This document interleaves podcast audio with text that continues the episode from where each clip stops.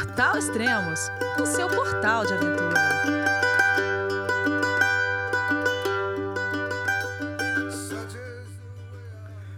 Bom dia, boa tarde, boa noite. Bem-vindo a Extremos, o seu podcast de aventura. Hoje vamos falar sobre trilha de longa distância, ou sobre trekking ou hike, como você preferir. Vou conversar com Arthur Vilela, que acabou de percorrer trilhas na Islândia, nos Pirineus e na Groenlândia. Somando tudo, ele percorreu 2.043 quilômetros. Caramba, hein? Tudo bom, Arthur? E aí, Elias, tudo bem? Que bom estar de novo aqui conversando com você. Cara, maravilha. E conversar sobre trek é sempre bom, cara. Ó, você caminhou, hein? Pois é, né? Foi, foi, foi bem diferente da última vez que a gente conversou aqui, né? Da última vez foi nos Estados Unidos né, da Continental Divide Trail e agora passei por os países diferentes aí, né? Ah, legal, ó, é o podcast que o Arthur mencionou é o 356. Se vocês quiserem ouvir, ficou excelente. Ah, Arthur, o que, que é? Agora você criou um projeto. Qual que é o nome do projeto? Então, é. eu botei o nome do projeto mais porque as pessoas perguntavam para mim, né? E aí, o que você vai fazer agora, né? Sempre que eu volto de alguma viagem, alguma trilha, eu que pergunto, né? Então, você precisa botar um nome para as pessoas identificarem, né? Uhum. E, e, enfim, e a ideia era, tipo assim, focar mais na Europa agora, né? Uhum. É, então, eu chamei vai, em inglês de Great European Adventure. Sim, a oh, grande oh. aventura da Europa, mas só porque precisava de um nome, tá? Tá ligado? E... E para englobar esses, essas três trilhas que são bem diferentes, né, em, em uma coisa só. Cara, é o seguinte, é, a gente vai começar a falar aqui. Esse primeiro podcast a gente vai falar sobre Islândia, depois a gente vai gravar um outro podcast na sequência sobre Pirineus e depois sobre a Groenlândia, né, para englobar todos é, do seu projeto, né? Como são assuntos diferentes, vamos dividir em podcast, depois fica mais fácil o pessoal encontrar. Cara, mas uma pergunta: por que a bússola girou para Europa? Cara, então. é, uma boa pergunta. É, é, vai. as últimas grandes trilhas que eu fiz, né? Eu já fiz várias grandes trilhas. Eu já fiz, eu comecei pelo caminho de Santiago, onde a maioria das pessoas começam, eu acho. Uhum. E daí eu fiz até Araroa na Nova Zelândia. Aí eu fiz a Pacific Crest Trail nos Estados Unidos, né? Na costa uhum. Aí eu fiz outro caminho de Santiago em Portugal. Aí eu fiz de novo a, aí eu fiz aí eu, aí eu voltei para os Estados Unidos, né, para Continental Divide Trail, que é essa do podcast que a gente gravou, mas pelo meio oeste americano. E daí eu cheguei a um ponto que tipo assim, pô, eu adorei, mas eu fiquei basicamente se juntar as duas trilhas dos Estados Unidos um ano nos Estados Unidos, né? Então uhum. eu pensei, pô, é, quando eu fiz a minha volta ao mundo viajando, né, é, que foi de 2018 a 2020, eu tinha gostado muito de alguns países. Alguns países sempre ficam, acho, né, na nossa atenção, no nosso radar, de que vira tipo uma coisa, você vai para eles e você tem aquela sensação de preciso voltar. Não, não, não foi tempo suficiente, sabe? Uhum. e, e, um, e um deles, né, onde, onde a ideia começou foi a Islândia né, que eu fiz uma road trip lá, né, como a maioria das pessoas quando vai para lá faz, né, aluga um carro, dá a volta no país, naquela ring road de carro, e já tem uma grande, um, um bom gosto do tipo assim, pô, esse país é diferente de todos os outros. E eu fiquei com isso, então eu pensei, um dia preciso voltar aqui. Então aí que né, foi o estalo de, então preciso voltar, agora é, é a hora. Fantástico, cara. É você disse que a Islândia é um país diferente de todos. Eu, eu considero é um outro planeta, né? É tudo diferente, né? É. De fato, é, é assim, desde é, é, desde o clima, né, que é um clima extremamente instável, acho que um dos mais instáveis, acho que o único lugar do mundo que eu consigo comparar em termos de instabilidade climática, que eu já fui pelo menos, é a Patagônia e a Nova Zelândia, vai mais a, mais a Patagônia, que é mais, né, aquela coisa do você você vai ter desde um sol forte, a chuva, a neve caindo em você em um dia, né? Então, é, é, tem desde isso até a, o fato de ser uma ilha bem vulcânica, né? Toda aquela paisagem que um monte de gente fala em vários lugares do mundo. Ah, este lugar parece com a, a superfície da Lua. Olha, para mim, o único é. lugar que parece realmente a superfície da Lua que eu fui é a Islândia. Então. Exatamente. A maioria, a maioria dos filmes, sem, sem errar, a maioria dos filmes de ficção científica eles gravam alguma cena na Islândia. E eu não sei se você tem essa percepção, não, mas quando aparece alguma cena em algum filme e aparece que é Islândia, normalmente eles não falam, óbvio, né? Mas você olha assim e fala, hum, é Islândia. Só pelo terreno, né? A cor da terra, o relevo, aquela graminha verde, né? Bem baixa. Putz, grilo. Exatamente, tem até um filme bem que, que, que me vem à mente aqui, que é, que é aquele filme o, Pro, o, Prometheus, né? Que é aquele. Uhum. É aquela. É aquele filme que vem antes daquela série do Alien, né? Ele, que ele, que ele começa na, na maior cachoeira da, da, da Nova Zelândia, com o cara se Exato. jogando nela. É na Islândia ali, sabe? Então, é, é, tem vários filmes assim mesmo que eles filmam lá. É interessante. É, é, outro. É, é para dar a sensação de outro planeta, porque justamente o filme ele é gravado em outro planeta. Né? Então... Isso. É, às vezes o pessoal fala, né? O, como que é? São Pedro Atacama ali, o, né, no, Sim. O pessoal fala, tem o Vale da Lua, parece a Lua, né? Tudo bem, é, uhum. pela uhum. cor, assim, até parece, mas, cara, a Islândia é uma coisa totalmente diferente. E e não é fácil, né? É uma coisa, uma região bem nossa. O clima não é muito favorável, né? Não, não é. É uma região bem inóspita. É assim, é, aquele meio dela é, é, porque a maioria das pessoas quando vai para lá, né? Eu quando fui a primeira vez, você fica no na borda ali, né? Na, na borda do país, sempre mais ou menos perto do mar. Agora, com o, o é, é, conforme você vai adentra o país, você fica tipo nossa senhora, é um é, é, provavelmente não é com certeza o lugar mais remoto que eu já que eu já cruzei a pé, né? Então é bem remoto. Exatamente. Em 2012 estive lá, eu, eu fiz aquela trilha Lagavelger, é isso? Como, como fala? Isso, isso é, é isso aí, é, La, é Laugavelger. É. é até um nome bem, bem comum lá. Eu vi várias ruas em cidades que chama essa é Laugavelger ah, Road, tá. porque Sim. Porque Vegor é alguma coisa com caminho, aí Lauda não lembro, mas enfim, é, é, sabe? E, cara, eu fiz isso em 2012, é uma trilha de 4 a 5 dias e foi a coisa mais maravilhosa do mundo. Porque pega uma região, não pega aquela região desértica que você passou, pega a região, a, a, a, é, cereja do bolo, né?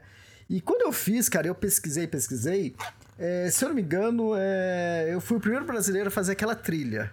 Então, eu imagino, né, pelas pesquisas que já tinha feito, a trilha que você fez, você deve ter sido o primeiro brasileiro a cruzar a Islândia. É, pode-se dizer, eu acho, mas assim, é. até porque é, é, é, aí que entra a grande questão da Islândia, porque eu foi a primeira trilha que eu mapeei, sabe? Que eu abri o mapa uhum. e eu fiz o meu próprio caminho, sabe? É, então eu, eu já eu já eu já nesse meio tempo, né, pesquisando e, e, tudo mais, eu conheci na internet outras pessoas que cruzaram a Islândia, mas não nesse caminho que eu fiz, porque uhum. né, virou uma coisa, essa, essa, essa coisa assim, uh, digamos que depois né, de todas as outras trilhas que eu fiz, né, essas que eu já, que eu já falei, uh, eu tinha uma vontade de fazer um caminho próprio aí em algum lugar, né, tipo, traçar minha, minha própria rota, é, juntar essa trilha com essa outra trilha e a, essa estradinha de terra e não sei o que, não tem nada aqui, mas a gente, a gente corta andando e vendo o que que dá, ver o relevo, enfim, mas, estudar vários mapas e criar meu próprio caminho. E foi isso que eu acabei fazendo na Islândia. Ô Arthur, vem cá, vou abrir uma coisa aqui para você. Quando foi que você pensou nisso? Então, cara, foi assim, né? Eu lembro que eu voltei do, da Continental Divide Trail ano passado, né, em setembro. Eu terminei ela e voltei, voltei para o Brasil começo de novembro, né? E eu lembro que eu falei para o amigo meu que eu tinha conhecido na Continental Divide, na verdade conheci ele na Pacific Crest Trail, andei com ele por três meses na Continental Divide, e daí ele perguntou para mim, e aí, qual vai ser a próxima? Aí eu falei assim, cara, não vai ter próxima, não sei, não por um bom tempo, é, vou, sei lá, vou, preciso fazer outras coisas da vida agora, né? Aí ele, bom, tá bom, mas se você mudar de ideia, me avisa. Aí passou dois meses, sei lá, aí final. Aí foi mais ou menos no, no ano novo, sabe? Eu tava na Bahia ali, passou o ano novo, saí de uma festa lá, aí eu falei assim, cara, preciso fazer uma outra trilha. E eu. E daí veio essa coisa da Islândia, que ficou na minha, na minha cabeça, sabe? Tá, então, a, ideia, é. a ideia de criar uma trilha sua foi, foi nesse momento, é isso? Foi, exato. Foi tipo assim, foi uns dois meses depois de ter voltado para o Brasil. é, já comecei, tipo, foi, foi, foi esse tempo dos dois meses do, digamos assim, você volta, absorve a realidade aqui, Isso. né? Enfim, e, e daí é o tempo suficiente para dar vontade de, de fazer outra. Caramba! Aí a gente tá entrando em dois assuntos diferentes. Quando eu voltei da Great White Trail, né, a primeira vez que eu fui, desisti no meio, eu falei assim, quando eu voltei, dei até uma palestra na Advent Sports Fair, eu falei, o pessoal perguntou, Elias, você vai voltar? Eu falei, nunca, nunca mais eu volto. três meses, exatamente três meses depois, já tinha passado todas as dores, todos os traumas e já tava planejando voltar já. é, é, exatamente essa a linha, cara. E eu, e eu vejo que não acontece só comigo, outros amigos meus são a mesma coisa, sabe? Mas foi assim, foi, foi esse misto do eu não estou pensando em nenhuma, em nenhuma outra trilha, mas inconscientemente eu estou pensando, sabe? É como se meu cérebro tivesse aos poucos eliminando opções. Ah, e, e, o Japão, Arthur? Pô, Japão, Ásia, acho que. Mas, é, aí, enfim, aí eu vou tomar uma cerveja e, e passo uns dias. Mas e a Noruega? Ah, Noruega, tem a. Mas e a Patagônia? Ah, Mas e a Islândia, caramba? Você foi pra... Aí eu, sabe, opa, peraí, Tá, sabe? Então, é mais ou menos assim, não é uma coisa muito intencional, sabe? Vem, uhum. vem vindo, um outro amigo pergunta, aquele estímulo soft, vai, vai aos poucos. Fantástico. É, quando eu tava fazendo a Kungsleden, isso em 2017, estava no meio da Kungsleden, a gente tava caminhando, eu e a Laura caminhando, e eu falei pra Laura, falei, Laura, meu sonho é fazer eu criar uma trilha, né? Eu fazer uma trilha própria, conectando outras, ou começando em uma e continuando. E, mas eu queria fazer sem reabastecimento. E, sei lá, talvez pudesse ser uma trilha longa. E antes, né, eu, de alguma, de alguma forma, talvez de helicóptero, a gente, a gente deixava alguma caixa de comida em certos pontos, né? E aí depois eu faria a trilha sozinho, né? Sem precisar reabastecer Sim. e fazer direto. E eu tava pensando exatamente isso que você acabou de falar. Falou, pô, eu queria fazer uma trilha, eu criar a trilha, né? Então, e eu tava com essas ideias de fazer algo assim no Alasca, né?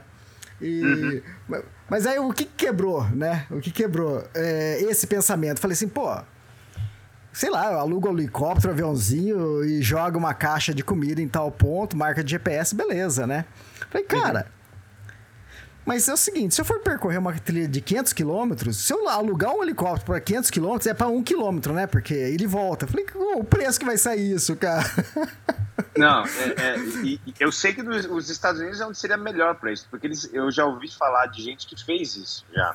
Mas ah, é? assim, é um precinho que eu não tenho nem ideia então... de quanto que é, deve ser né, filho? que seria fantástico. Você deixa sua caixa de comida lá, aí depois você tinha que torcer para chegar lá e nenhum bicho ter destruído, né? Tem que ser alguma coisa prova de urso, prova de, tur de tudo. Ainda mais no Alasca, né? Que é onde tem é. mais urso, o, o, urso marrom lá nos Estados Unidos. Né? Então. É. Fantástico. Não, mas gostei, é. gostei de saber disso. É, são as loucuras de, é. de hikers. É, é, é. E, vai, e vai mais ou menos assim, você vai conversando realmente com as pessoas, né? Essa, uhum. essa, vai, essa Great European Adventure aí que eu chamei, como eu te disse, ela teve três partes, né? Então, né, uhum. é, que, né, que vai ser dividida em três, mas é, foi primeiro a Islândia, depois os Pirineus e depois a Groenlândia. E as três partes, era, elas foram meio que indo separadas, sabe? Eu falo com um outro amigo aqui, um outro eu, eu falo ali sobre essa, até que elas vão se juntando e daí começa o planejamento de fato, né? De, uhum. enfim. E no planejamento foi começou convidando seu amigo. Então começou tudo aí, né? No, no quando eu falei com ele, eu tava lá na Bahia, mandei mensagem para ele e ele tipo, ele é um cara, né? Que como eu já conhecia ele bem, né? Eu andei, pô, alguém que com quem você anda junto, né? Você que sabe bem disso, né? Que você já andou com várias pessoas, né? Que pelas uhum. trilhas que você fez, você cria uma intimidade, uma confiança, às vezes até bem grandes, né? porque é um você está num, num, ambiente em que né, é, é, é uma um, um, um, ajudando o outro. Então Exato. ele foi o meu, digamos, meu, meu melhor amigo que eu conheci nas minhas trilhas nos Estados Unidos, né? Então eu quando eu mandei a mensagem para ele, eu já sabia que ele era bem bem espontâneo, digamos assim, mas é, mas quando eu perguntei para ele, cara, então tô pensando, comecei a mapear aqui, mas né, não tô em dúvida. Ele só mandou tipo, tipo assim, I mean, tô dentro. Aí eu, mas eu nem terminei. Mas eu tô dentro. mas, mas você nem sabe quando. Aí você, provavelmente vai ser nos meses de verão, né? Sim, então tô dentro. Eu, tá bom, beleza. Eu, é, é, é, então, eu vou continuar aqui. Aí ele falou pra mim, só que eu tô muito enrolado no meu trabalho, eu não vou conseguir te ajudar no mapeamento, mas você pode uhum. me passar quando você terminar e eu, e eu, e eu, e eu, e eu vejo. E eu dou, e eu dou minha, minha opinião. Aí eu, tá bom, eu vou fazer isso então. Mas você vai mesmo? Vou, tá, tá bom então. foi, juro, foi cinco minutos de conversa, tá? Cara, qual o nome dele? É o Pete Fuzz, que é o mesmo que, não sei se você lembra, mas no podcast da Continental Divide Trail, ele foi a mesma pessoa, tem uma história lá que eu contei de, ele juntou comigo na Continental Divide depois do primeiro mês que eu já tava andando, né? Uhum. E foi mais ou menos assim, sabe? Eu encontrei com ele bêbado numa cidade lá, e no dia seguinte eu acordei uma puta ressaca na minha barraca e ele, tô pronto. Eu, tá pronto pra quê? Ué, você não lembra que você me convidou pra cruzar o resto dos Estados Unidos com você? Eu, não, mas bora. e ele, e ele foi, sabe? Se demitiu do, do trabalho, não sei o quê, né? Bom, se ele fez aquilo dessa vez, para essa então foi mais fácil ainda, que tava, era coisa à, à frente ainda. É, por isso que, eu, que ele foi a primeira pessoa que eu pensei também, sabe? Ah, o cara já é espontâneo, ele, ele, tem isso nele, né? E, e sinceramente, né? É, é, enfim, em todas as outras trilhas que eu fiz, eu comecei sozinho. É, essa foi a única uhum. que eu comecei com alguém, né? Geralmente eu vou uhum. conhecendo as pessoas no meio do caminho. Mas, uh, mas essa, né, por ser uma trilha realmente que eu tava, tipo assim, não era uma trilha pré-estabelecida, sabe? Então eu sabia que eu não ia encontrar outras pessoas. E se encontrasse, ia ser algumas pessoas bem perdidas fazendo outras coisas que o caminho se cruzou, sabe? Exato. Mas essa eu, eu queria ter alguém ali, né, para uma parceria. Tá, legal. E a questão de você mapear sozinho, você gostou disso ou não? Você preferiu ser só você? Porque ele deixou na sua mão. É, então, isso daí, né, na hora eu fiquei meio. Porra, na verdade eu queria mapear a dois, né? Tipo assim, ajudando uhum. e tal, mas ele tava realmente muito ocupado e eu tinha realmente mais tempo, né? Isso para mim de demorou, sei lá, mais ou menos um mês, né? Ma mapeando, sem pressa, né? mas eu usei até um, um, aplicativo que eu recomendei da última vez, eu recomendo de novo, que é o aplicativo que eu uso sempre para trilha, né? O, o, o, aplicativo de GPS, o Gaia, né? Uhum. Que é um aplicativo pago ali, enfim, não, não sou nem patrocinado por eles, tá, gente? Eu não tô nem, tá. tô nem fazendo propaganda aqui, mas a real é que é o que eu uso, é muito bom. E ele tem toda uma plataforma no, né, que eu consigo acessar não só no celular, mas mais no computador, e daí é muito mais fácil de, de, de editar, de baixar diferentes mapas. Então foi um processo bem legal, sabe? Eu me diverti pra caramba. Eu baixei um monte de mapas diferentes que eu achei na internet, desde o, é, mapas de relevo, mapas de estrutura é, viária, né, com as, com as rodovias, com não sei o quê, né, para saber né, pontos onde eu poderia sair para pegar uma carona ou chegar numa cidade, ou questão de, de relevo, de é, mapas hidrográficos, né, com toda com os rios, com mapas em tempo real de, de é, é por satélite para eu ver onde tinha mais neve, onde não tinha tanta neve sabe? Então eu misturei vários e fui traçando, sabe? Ele foi uma coisa bem, é, sabe? Ele tem uma plataforma bem fácil, né? Então esse uhum. processo de criar eu fui gostando, sabe? Você vai colocando os, os, os pins e não sei o que, né? Tipo os waymarks, né? Enfim, tem... e e daí eu ia eu ia eu ia eu ia fazendo e ia falando com ele, ia mostrando para ele e ele, ia, e ele ia basicamente falando, tá ok, tá ótimo, tá ok, tá ótimo. Foi assim, que eu cheguei num ponto e falei assim, mano, você precisa fazer alguma crítica, porque, porque sei lá, não é possível, tá tudo ótimo. Cara, eu já passei pelas duas situações, né? De eu fazer a trilha sozinho e eu dividir, né? É, tem os dois lados, os dois, das duas formas são boas, né? Porque às vezes é bom porque você cria do seu jeito, da forma que você quer, né? Mas é sempre bom também dividir, né? Então, mas como que veio. Como, por que você escolheu é, cruzar ela? Foi de noroeste a sudeste, não é? É, não, então, é, isso foi uma coisa assim, é, começou de noroeste a sudeste, mas no fim mudou e virou de sudeste a noroeste.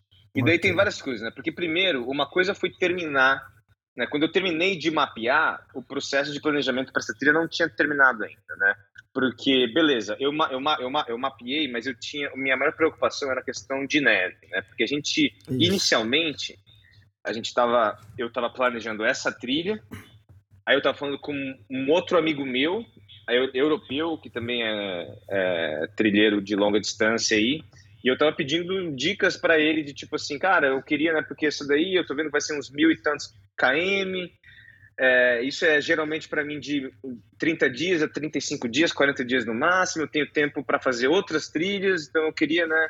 Aí, aí, então, tipo assim, esse outro amigo meu indicou uma trilha já estabelecida nos Pirineus, que é a GR11. E daí, inicialmente, eu, beleza, então eu chego na Europa, eu faço o GR11, aí eu vou para, né, que é na, entre nos, os, os Pirineus, para quem não sabe, é aquela cordilheira que divide a Europa, a, a França da Espanha né? Que é aquele, Isso. digamos assim, aquele pescoço entre a Península Ibérica e o resto da Europa, né? Uhum. E, e, já é uma trilha estabelecida, né? Então não, não, não, necessita de tanto planejamento quanto a outra que eu estava criando, né? E então eu pensei, então eu faço essa em junho, aí eu faço da Islândia em julho, aí, né? Aí tem a parte 3, né? Que depois eu falo, mas aí, ah, bom, que seria a, a Groenlândia, né? Que faria sentido, né? Era, era mesmo como se eu tivesse indo em direção ao, ao norte. Então, Europa Central, Islândia já no Ártico, Groenlândia já bem no Ártico, né? Mas uhum. isso tudo mudou e mudou por causa do clima, né? Porque eu comecei a falar com algumas pessoas que daí eu comecei a procurar na internet, né? No Instagram e, no, e, e com recomendação de outros amigos. Ah, eu, eu conheço essa menina que cruzou também a Islândia, mas ela fez uma outra rota ah, eu conheço isso daqui, daí eu fui, eu fui falar com ela, a menina me ajudou bastante, tipo assim, deu várias dicas, mas ela tinha feito isso há muito tempo atrás, ela nem tinha mais. A pessoa, olha, fala com esses dois aqui, eles foram, é, é, eles fizeram no ano passado até, não é a mesma rota que você fez, que você quer fazer, mas eles. Aí eu fui falar com eles, os caras foram bem secão, sabe, bem, não quiseram me ajudar em nada, sabe, então. Uhum. É, eu até senti uma coisa de que eu comecei a sentir mais com trilheiros que eu não sentia tanto no começo, que é as pessoas tentando, é, é, digamos, não ajudar tanto o outro com medo de, sei lá, roubar o que eles fizeram, sabe? Uma coisa assim. Ah, entendi. Entendi. É, né? E foi, e foi uma coisa bem chata, porque eu, é esses caras, eles tinham feito trilhas que eu fiz nos Estados Unidos, onde as pessoas se ajudam pra caramba, né? Eu me senti, uhum. tipo assim, cara, como você que, aposto que, é, que, como eu, no meu caso, foi ajudado tanto, né? Não, não quer ajudar agora uma pessoa que vem né, pedir a sua ajuda aqui. Mas, enfim, aí eu, eu nem insisti e foi até melhor no fim, porque realmente, se eles tivessem me ajudado, talvez eles tivessem me dado uma rota inteira de mão beijada ali, que não seria que eu queria fazer, mas eu talvez pe pegaria para sabe, para me sentir fácil, mais né? confortável, né? sabe? Isso, é exatamente. É. é, que seria seria uma facilidade, mas seria não teria o impacto que teve no fim, sabe? Depois de cruzar. Exato. É uma coisa que eu, que eu desenhei e que meu amigo deu um ok ali, bem, tá bom. Beleza, então. Então vamos. Fantástico. E, e aí, então, quando você chegou na, na ilha? Quando chegou na, na Islândia? Então, quando eu cheguei lá, é, foi assim. É, pr primeiro que, bom, só deixa eu concluir que é, a ideia inicial, né, como eu disse, era fazer os Pirineus em junho, Islândia mais ou menos em julho e Groenlândia agosto para setembro, né? Mas isso mudou pela questão climática, né? Foi essa, essa foi a grande a, a, parte mais difícil no fim, sabe? Porque a gente queria começar em junho para dar tempo de fazer tudo. Porque se a gente, se a gente começasse em julho, a gente ia avançar demais além do verão, entrando no outono, que ali no Ártico já é um inverno, né? Enfim.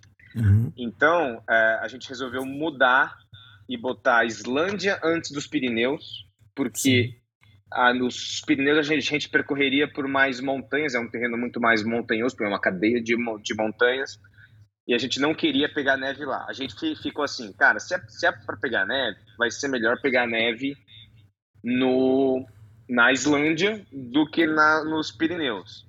Uhum. E eu fiquei. Isso quem deu a ideia foi o meu amigo, né? O Pete Fuss. E E daí eu fiquei assim, faz sentido, mas a gente vai meio que quebrar, porque a gente vai estar para a Islândia, aí desce para os Pirineus, aí pega um voo para a Groenlândia, tipo, vira um papo, papo, papo, enfim, não faz Isso, muito sentido é. É, logisticamente falando. Mas eu concordei com ele porque a Islândia, basicamente, né, se você vê o relevo dela, a parte, né, a, o, a parte que a borda dela próxima ao mar é onde estão a maior, a maior parte das montanhas dela, né? Isso. E o meio dela é aquelas highlands, que é as terras altas, que é basicamente um deserto. É o, é o, é o maior deserto da, da Europa, né? E, e é mais então, plano, né?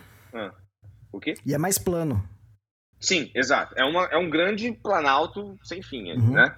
Então a, a, lógica foi tipo, cara, gente, é melhor pegar neve num lugar mais plano do que num lugar montanhoso, né? Porque no lugar montanhoso a gente teria que levar nosso equipamento a os crampões, né, para o pé, os, o, a, a, machadinha de gelo, enfim, as coisas, enfim, todo um, um equipamento que a gente não queria levar por, por, por serem trilhas de longa distância, entende? É, porque, né, tudo que é peso numa trilha que você vai andar por um mês é, né, é diferente de uma trilha que você vai andar por quatro dias que você pode carregar mais coisa, né? Então você tenta tirar. Mas então a gente optou por isso. Eu ainda fiquei tá. assim, cara, eu, eu tenho grandes reticências quanto a isso, né? E tá. ele, tá. o meu amigo, ele tava muito mais tranquilo que eu, né? Eu que ele ah, até ele falou uma coisa para mim que eu Hã? Ele tava super tranquilo. Eu não sei se é isso que você vai falar. E, cara, o... É. Eu já gostei do seu amigo já de início, já, né? O Pit Fuzz, porque ele. Isso para livro, cara, é a coisa que você sabe que vai dar merda. Pois é. Não, mas isso no livro é a coisa mais linda do mundo. O cara pega, vira pra você e fala assim: Eu acho que essa será a travessia menos complicada que já fizemos. Foi exatamente o que ele falou para mim. E eu lembro que eu tava falando com ele por um call, né? Eu tava com o mapa aberto aqui, já pronto. Aí eu falei assim. Aí ele falou isso para mim. E eu fiquei assim. Ah, eu não queria ser aquela pessoa, porque a gente conhece, né? Quando a gente começa a fazer isso. trilhas, né? E vai ter pessoas assim nessa trilha da Islândia, principalmente, que você conhece, que tipo assim, são, elas, eu, eu chamo elas de de prenúncios do desastre, sabe? É um, é um termo em, em, inglês dos que eu chamo eles de harbingers, porque é aquela pessoa que você encontra do nada e, e, ela pergunta e você fala o que você vai fazer, aí ela, nossa, mas olha, sabe? Tipo, sabe? E daí você uhum. fica mais, mais preocupado, sabe? E eu não uhum. queria ser essa pessoa ali com meu amigo, né? Porque. E eu já conhecia ele, né? A gente se conhece muito bem de trilha. A gente, a gente sabe as, as, as, o, que, o que cada um é melhor, porque a gente é bem diferente, né? isso pegou uhum. num certo ponto da trilha, né? Mas eu não queria ser o cara, o, o prenúncio negativo. do desastre, é, o cara uhum. negativo, mas ele tava muito positivo, e eu também, tipo assim, eu falei assim para ele, por que, que você acha isso? Ele só falou para mim, cara, porque a Islândia, né, pô, esse, esse meio dela, que é basicamente 16 dias, ou seja, mais da metade, do, ou, mais ou menos a, a, metade do que a gente planejava em, em dias, vai, vai ser plano. Vai ser plano, uhum. cara. A gente vai. Nossa senhora, vai acelerar, vai cruzar isso aí e tal. Aí eu falei pra ele assim, mas, mas mano. Aí, aí, aí que eu segurei pra mim, na verdade. Eu devia ter falado isso, mas eu fiquei, é, né? Uhum. Bom, então. mas, mas a verdade é que é, o relevo não é o único desafio que você tem numa trilha dessa. Exato, é, um, exato. é um dos maiores, mas não é o único. E foi isso que eu pensei na hora. Mas eu não queria ser o cara negativo e eu não falei nada. E eu falei assim: tá bom, beleza. Então vamos, junho essa, julho a outra. E chegamos lá e boa, tá bom. E daí né, foi chegar lá, né? Aí seria o próximo assunto. Agora começar realmente no. na Enfim, todo esse planejamento É... Cara, mas é exatamente isso, cara. Quando eu faço trilhas, normalmente para escrever livro, cara, sempre tem alguma coisa que a pessoa fala que eu falo assim, hum, deixa eu anotar isso. deixa eu anotar isso que lá na frente, cara, isso já aconteceu comigo também. Aconteceu lá na Great White Trail que a Daiane pegou mostrou que ela, a gente estava com quatro redundâncias de mapas, GPS, essas coisas, né? GPS não, aplicativos, uhum. né? E a Daiane uhum. pegou mostrou assim: ah, eu trouxe um GPS. Eu falei, pô, pra quê, né? Nem precisava, cara. pra que Mas falar precisou, isso? não? Pra que? Bom, a gente tinha quatro redundâncias. Quando pô, que a gente ia usar é de... o GPS? Não, É demais, cara, tá doido. Isso é maravilhoso, cara. Não, isso, isso, tem que, isso tem que gravar, cara, porque vai dar merda. E dá, sempre é, dá. É.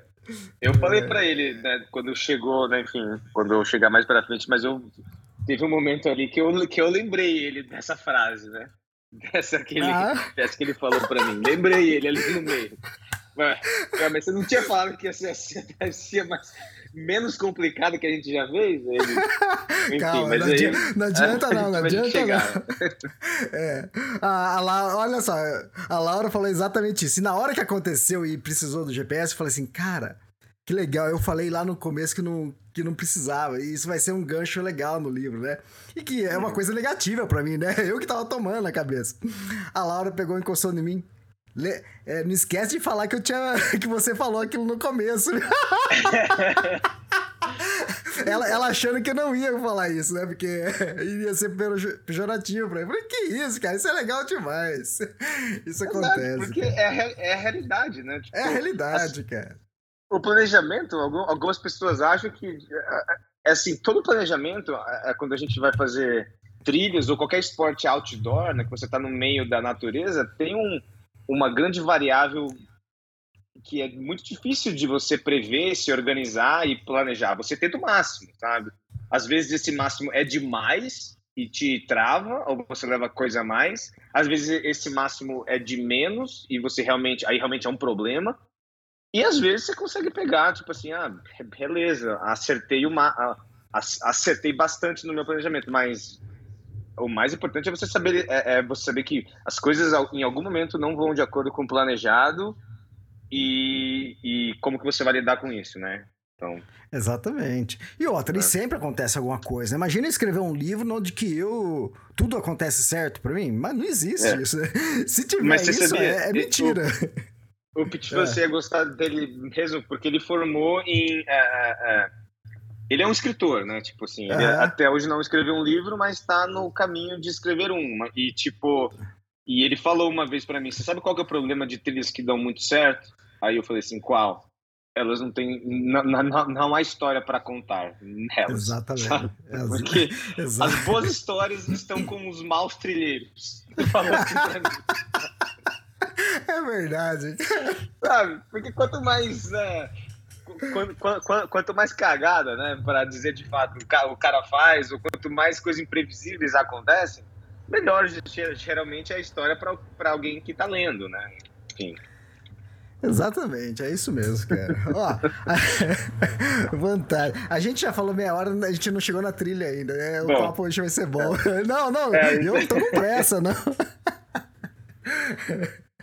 É, fantástico, mas eu sei que tá chegando lá. Mas é, eu não sei se você vai falar já ou não. E o lance de, do planejamento de equipamento, mudou alguma coisa para os Estados Unidos ou não? Das então, trilhas que você fez nos é, Estados Unidos? Então, é, essa daí, um, o maior desafio, né? Enfim, a gente já sabia né, quais seriam os maiores desafios dessa trilha, né? E o maior deles é, era, de fato, o clima da Islândia. E principalmente uhum. a questão de chuva. Ou seja, uhum. lá chove muito, é, é uma ilha, né? Enfim, uma ilha relativamente pequena, é, no meio de um mar, né? Enfim, né, que você pega várias correntes vindo do Golfo do México, passando do lado, com correntes que vêm do Ártico, então correntes de água quente que misturam com água fria, enfim, não sou nenhum expert nesse assunto, mas o que acontece uhum eu, eu, eu vivi bem que é um clima muito estável, muito molhado. Então, a principal mudança dos Estados Unidos para essa era a gente tinha muito mais é, uma impermeabilidade, digamos, muito melhor, sabe? Uhum. Eu, eu, eu, comprei uma calça nova e muito melhor do que minha anterior é, é, para chuva. Comprei uma jaqueta uhum. nova melhor para chuva. Comprei uma capa da minha mochila muito melhor para chuva. Troquei a minha barraca que na verdade é o mesmo modelo da minha barraca anterior, mas é uma barraca maior. A uhum. outra era de duas pessoas, da, da Big Agnes, que é uma marca do Colorado. E essa é para uhum. três pessoas, que era mais para tipo assim: olha, se eu já vou estar com as minhas coisas tudo molhado, eu quero ter mais espaço dentro da minha mochila, dentro da minha barraca, para abrir as coisas e deixar ela secando ali, sabe? Porque eu sabia que esse ia ser um problema. E, mas, enfim, essas foram as. A, a maior diferença foi a questão de impermeabilidade. Cara, eu uso Big Agnes também. Barraca adoro, fantástica. Nossa, fantástica. É, é. E outra, eu não sei se acontece com você. Eu acabei de fazer hum. trilha na Patagônia. É, uhum. Foi só na Patagônia aconteceu? Acho que ou aconteceu lá no Canadá também. Acho que foi só na Patagônia. Eu fiz trilha na Patagônia e vários lugares que eu acampei, o pessoal vinha perguntar: que barraca é essa? não sei se aconteceu isso comigo, é, com você, mas aconteceu comigo, cara, porque a tela a, que cobre ela, ela é, ela é bem fina e ela é meio transparente. E você pode ter 30 barracas, mas você olha para essa daí, é totalmente diferente. O pessoal vem falar, conversar, é, perguntar, pô, já tive uma parecida, não sei o que tem, ou a minha tal, como que, que você achou dessa? Cara, é fantástico. Mas é o seguinte: o clima da Patagônia, depende do lugar, é um pouco parecido com a Islândia. E essa barraca para vento, ela. Como foi para você? E ela, você pegou muitas rajadas de vento lá ou não? Forte ou não? Sim, nossa é, então, senhora. Então, é, então, é, tá, nós. Nossa, não, esse, a combinação vento com chuva, meu amigo, é. você sabe, e quem, e quem tá escutando, se já fez trilha e já, e já passou por isso, para mim é a pior combinação que tem. É pior do que neve, é pior do que. Chu, chuva e vento derruba a temperatura, que é uma coisa para começar né, no corpo.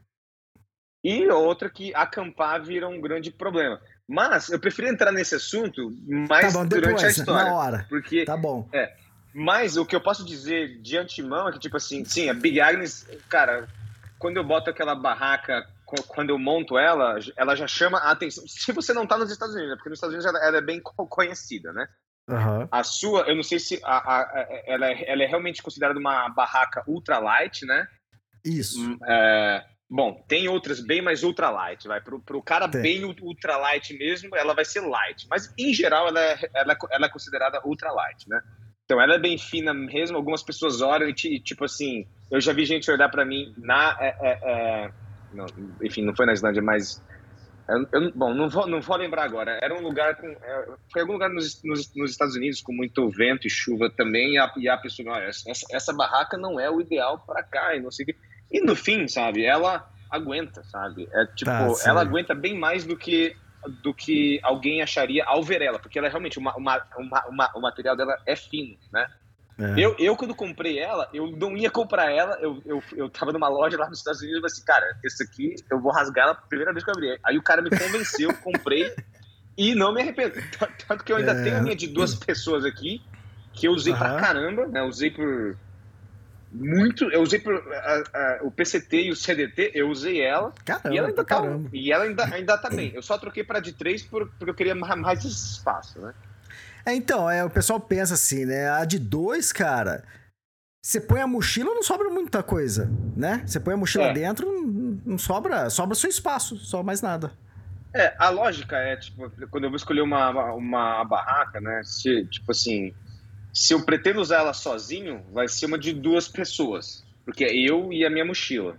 Isso. A, a, de, uma, a de uma pessoa só, é tipo, eu já tive uma de uma pessoa, nunca mais vou ter, porque, meu Deus do céu, é um desconforto muito grande. Não gosto de deixar minha, barra, minha mochila na parte de fora né, da barraca, porque pode vir bicho, enfim. E às vezes chove, e mesmo que tenha cobertura ali, ela empoça, e aí vira uma lama. Não, para mim o mínimo é de duas pessoas e três mesmo é porque, porra, eu queria uma barraca um maior mesmo. É só. É, é, é, um luxo, sabe? Tanto é que um meu luxo, amigo, né? a barraca do Pitch Plus, porque ele, ele é ultralight. Eu, eu, ah, eu não sou, sabe? Ele é o ultralight que, tipo assim, a mochila dele parece uma mochila de criança indo pra escola, sabe? Eu já vi gente assim, não, não dá pra acreditar nessas não coisas. Não dá, cara. não dá. E tipo, a barraca, a barraca dele é aquelas barracas que nem tem estrutura. É, você usa o próprio bastão de caminhada para levantar ela, né? Isso pra Islândia, cara. Como assim, Exato. cara? Então, eu, eu considerei muito comprar uma outra barraca de uma marca, que eu até esqueci o nome, é uma marca norueguesa lá. É, uma, é, é ah, considerada a melhor barraca do mundo e não sei o quê. Mas o preço dela é absurdo. É, enfim, uhum. acho que ela, ela, é bem, ela é bem famosa. É aquelas barracas que ela é tipo uma. Não é nômade, não, né? Um, não um é. túnel, é o formato de túnel. Não, não é nômade. Ah, tá. É, é o nome que, cara, agora me, me escapou. Que ela realmente é, é a melhor para vento, é a melhor para climas do Ártico, sabe? Mas eu não comprei tá. pelo preço, foi um risco. Sei. E no fim eu não me arrependi, não, viu? E daí tá. a gente entra na história e daí eu conto tá. porque eu não me arrependi. Só para o pessoal saber, né? É, a minha de duas pessoas, né? Só para o pessoal uhum. ter uma base, porque muita gente que está ouvindo tem uma barraca de duas pessoas. A minha de duas pessoas pesa 960 gramas, 940 gramas. A sua de três pessoas pesa, pesa quanto? Cara, ela pesa um quilo e meio. Aí, ó, três pessoas. Você pega qualquer barraca de qualquer outra marca, três pessoas, vai pesar três quilos. É, exatamente, sabe? Um quilo e meio, pô, não é nada, não é nada. Não, não é nada, exatamente. Não para aqueles com... para amigos meus como é como o Pit Fuzz é, mas ok, mas até aí. Exato. É. Legal. E aí, para onde a gente vai agora? Então, aí, é, então, aí, digamos, começou, né? Eu peguei meu voo para ir para Islândia, né? E eu comecei, tipo, é, tem uma coisa que acontece comigo, que no começo, antes de toda a trilha que eu fiz na minha vida, basicamente Santiago até o até Araroa, PCT, enfim, todas, é, os primeiros dias, os dias né, que antecedem a trilha, são marcados por muita ansiedade, né? Eu acho que todo mundo teria um pouco de todo ansiedade, mundo. né? Mas essa daí, eu, eu não sei porquê, bom, talvez seja por eu estar, eu ter mapeado e eu ter, me deu uma ansiedade muito grande é, indo pro aeroporto, sabe? De, de uma ansiedade assim, que nunca senti antes, sabe? Que eu até pensei, enfim, eu, eu nunca tive, eu acho, uma uma, uma, como é que é o nome? Uma crise de pânico, nem nada. Mas eu acho que, tipo, esse foi o mais próximo que eu já tive, sabe? De, tá. de começar a ter uns pensamentos bem negativos, de pensar realmente, tipo assim, não, quer saber? Eu vou, eu vou chegar lá, eu alugo um outro carro, eu faço uma viagemzinha de boa, sabe? Isso não faz sentido. Sabe, eu fiquei debatendo Boa. comigo mesmo por um bom tempo, sabe? Não só debatendo. Eu, chegou uma hora que eu fui no banheiro e precisei ter um, ter um tempo ali quieto e, tipo assim, sabe? Tipo assim, você vai fazer isso mesmo olhando pro espelho, sabe? Aquela coisa. Mas. Que enfim, mas. É, é, então. E, e, e, até mais, sabe? Teve um momento que eu me controlei para não chorar, sabe? Mas, enfim, foi uma coisa muito estranha, sabe? Porque eu já tinha sentido essa ansiedade prévia mas essa aí foi muito mais intenso, né? E daí quando eu cheguei lá, já, já começou a melhorar as coisas. Porque, porque quando você pisa no país, aí começa, tipo assim, pô, tô viajando de novo, finalmente. Caramba, né? uhum. né? Aí dá aquele alívio de é, eu como viajante ou as pessoas que gostam de viajar sente aquilo de é isso, sabe? Tá certo, sabe? É um feeling, não tem uma razão. Como não, não tinha uma razão muito clara do porquê que eu tava tão nervoso, também não teve uma razão tão clara do porquê, eu, do porquê que eu fiquei tão bem no dia seguinte já. Mas o que aconteceu foi que eu cheguei lá, deixei minha mochila no albergue, meu amigo ia demorar, ainda ia chegar em dois dias, eu ainda precisava fazer uma certa pré preparação ali na Islândia, né? A Islândia, eles têm um sistema de resgate que é um dos melhores do mundo, sabe? Então isso aí já me uhum. deixava muito, né, muito mais tranquilo, digamos assim. Eu tinha meu dispositivo de SOS, né, o Garmin, o Garmin InReach, né, o Mini. Uhum. Já tinha, já, já, já tenho ele há um, bom, há um bom tempo. Nunca precisei usar ele para chamar um resgate, graças a Deus. Mas já usei para outras coisas, né, como ver previsão de tempo, mandar mensagem, né, quando está no meio do nada, enfim. E ele funciona mu muito bem. Mas eu, mas eu ouvi dizer então que o resgate deles era muito bom e que eles têm um centro de, de resgate em Reykjavik, a capital, e que era bom eu visitar para falar ali com essas pessoas. Aí eu falei assim, bom, a primeira coisa que eu vou fazer, deixei minha mochila e coincidentemente o albergue que eu peguei era vizinho desse negócio de resgate. Uhum. E aí que tá, tipo, quando você tá num momento assim de começo de trilha, tudo é um sinal, né? Tipo assim, Isso. tudo é um sinal, tanto para bem quanto para mal. Isso daí eu já vi, uhum. tipo assim, nossa, que sinal bom. Peguei um alvo. É, é tipo assim, quando eu botei no mapa, eu falei assim, ué, um minuto andando, ah, é ali. Tá, tá bom, então, então vou. Aí eu entrei ali com, com um sorrisão, né? E eu esperava que eu ia, né, que eu ia chegar, e eu ia falar tal, e alguém ia me receber, e a pessoa ia ficar muito interessada, ia, ia olhar minha rota, ia dar bons, é, é, é, boas dicas e não sei o quê. E na verdade eu fui recebido por uma moça bem bem. Um, como é que eu posso dizer? Bem. Uh, uh, irritadista, bem fria. digamos. Ela estava. Ah, Oi? Bem fria. Mais bem do que fria, isso, então. Exato. Exato. Que, né, que, que, que ela mais ou menos né, é, é, ditou o tom das pessoas que eu ia conhecer nesse país, né? Porque Caramba. não tem como. É, é, outro país, né? É, é, uma, é, uma, é aquela cultura nórdica, né? Do, Exato. Né? E por mais que eu, eu já morei na Noruega, né? Quando é, é, eu fiz um intercâmbio uma vez para a Noruega, mas eu tinha esquecido dessa de como as pessoas podem ser frias ali, né? Nunca mal, mal educado, mas frio, né? Uhum. Então eu comecei a falar com ela e ela tipo assim, tá, mas e daí? Aí eu falei assim, ah, então uhum. eu queria ver. Aí, não, não, eu não, eu não preciso ver. Aí, ah, não, tá bom, que bom que você não precisa ver. Ah, você vai co co começar onde? Aqui, e pretendo terminar ali. Aí ela, aham, uh -huh, ok. Aí ela só virou para mim e, e, e, falou assim: Você sabe que tá, que tá, que tá muito cedo para você tentar fazer isso, né? Hum. Aí eu. Era aquela questão né, dos Pirineus antes ou, ou Islândia depois, né? Junho, a questão de junho, né? Porque ali no começo de junho não era o verão. O, o verão começa dia 23 de junho, era ainda primavera, né? E ela falou para mim: Nós acabamos. Nós estamos fechando a primavera mais fria dos últimos 20 e tantos anos boa parte das Highlands ainda está congelada ou é, com o gelo derretendo. Então, os, o, é, é o, os rios estão né, é, muito caud, caudalosos. A, a, parte interna da Islândia, ela falou para mim, e eu já tinha visto, né, mas eu estava ainda no. Porque a parte interna da Islândia ela é cortada por várias estradas que chamam F-roads, né? Que chamam que é tipo assim, estrada de terra levada ao extremo, né? Porque só uhum. passa o que eles chamam de super jeeps, não é, não é nem jeep 4x4, é aqueles jeep 4x4 elevado com aqueles pneus gigantes, sabe? Uhum. E ela falou para mim, olha, nenhum carro tá, tá passando lá, não está aberta as estradas e eu, e eu realmente não recomendo você fazer isso, isso agora. Eu esperaria um mês. Aí eu Caramba. Aí eu, Aí eu falei comigo mesmo, tipo, assim, eu não tenho um mês para esperar, sabe? Eu já, já tô aqui. E daí, e ela falou o pior daí. E, porque daí eu fiquei meio, tipo assim, quieto, aí ela, aí eu olhei para ela, ela olhou para mim, aí ela falou assim, inclusive, a gente tem resgatado pessoas que tentaram fazer o que você fez, o que você tá, o que você, você tá, você tá tentando fazer, enfim, outras rotas, né? Porque tem você pode ir do norte ao sul, do leste ao oeste. Eu, eu tava indo do sudeste ao noroeste. Então, uhum. então ela mais, né? É, é, enfim, aí eu fiquei, aí eu voltei a ficar, mas, né, caramba, o que, que eu tô fazendo, né?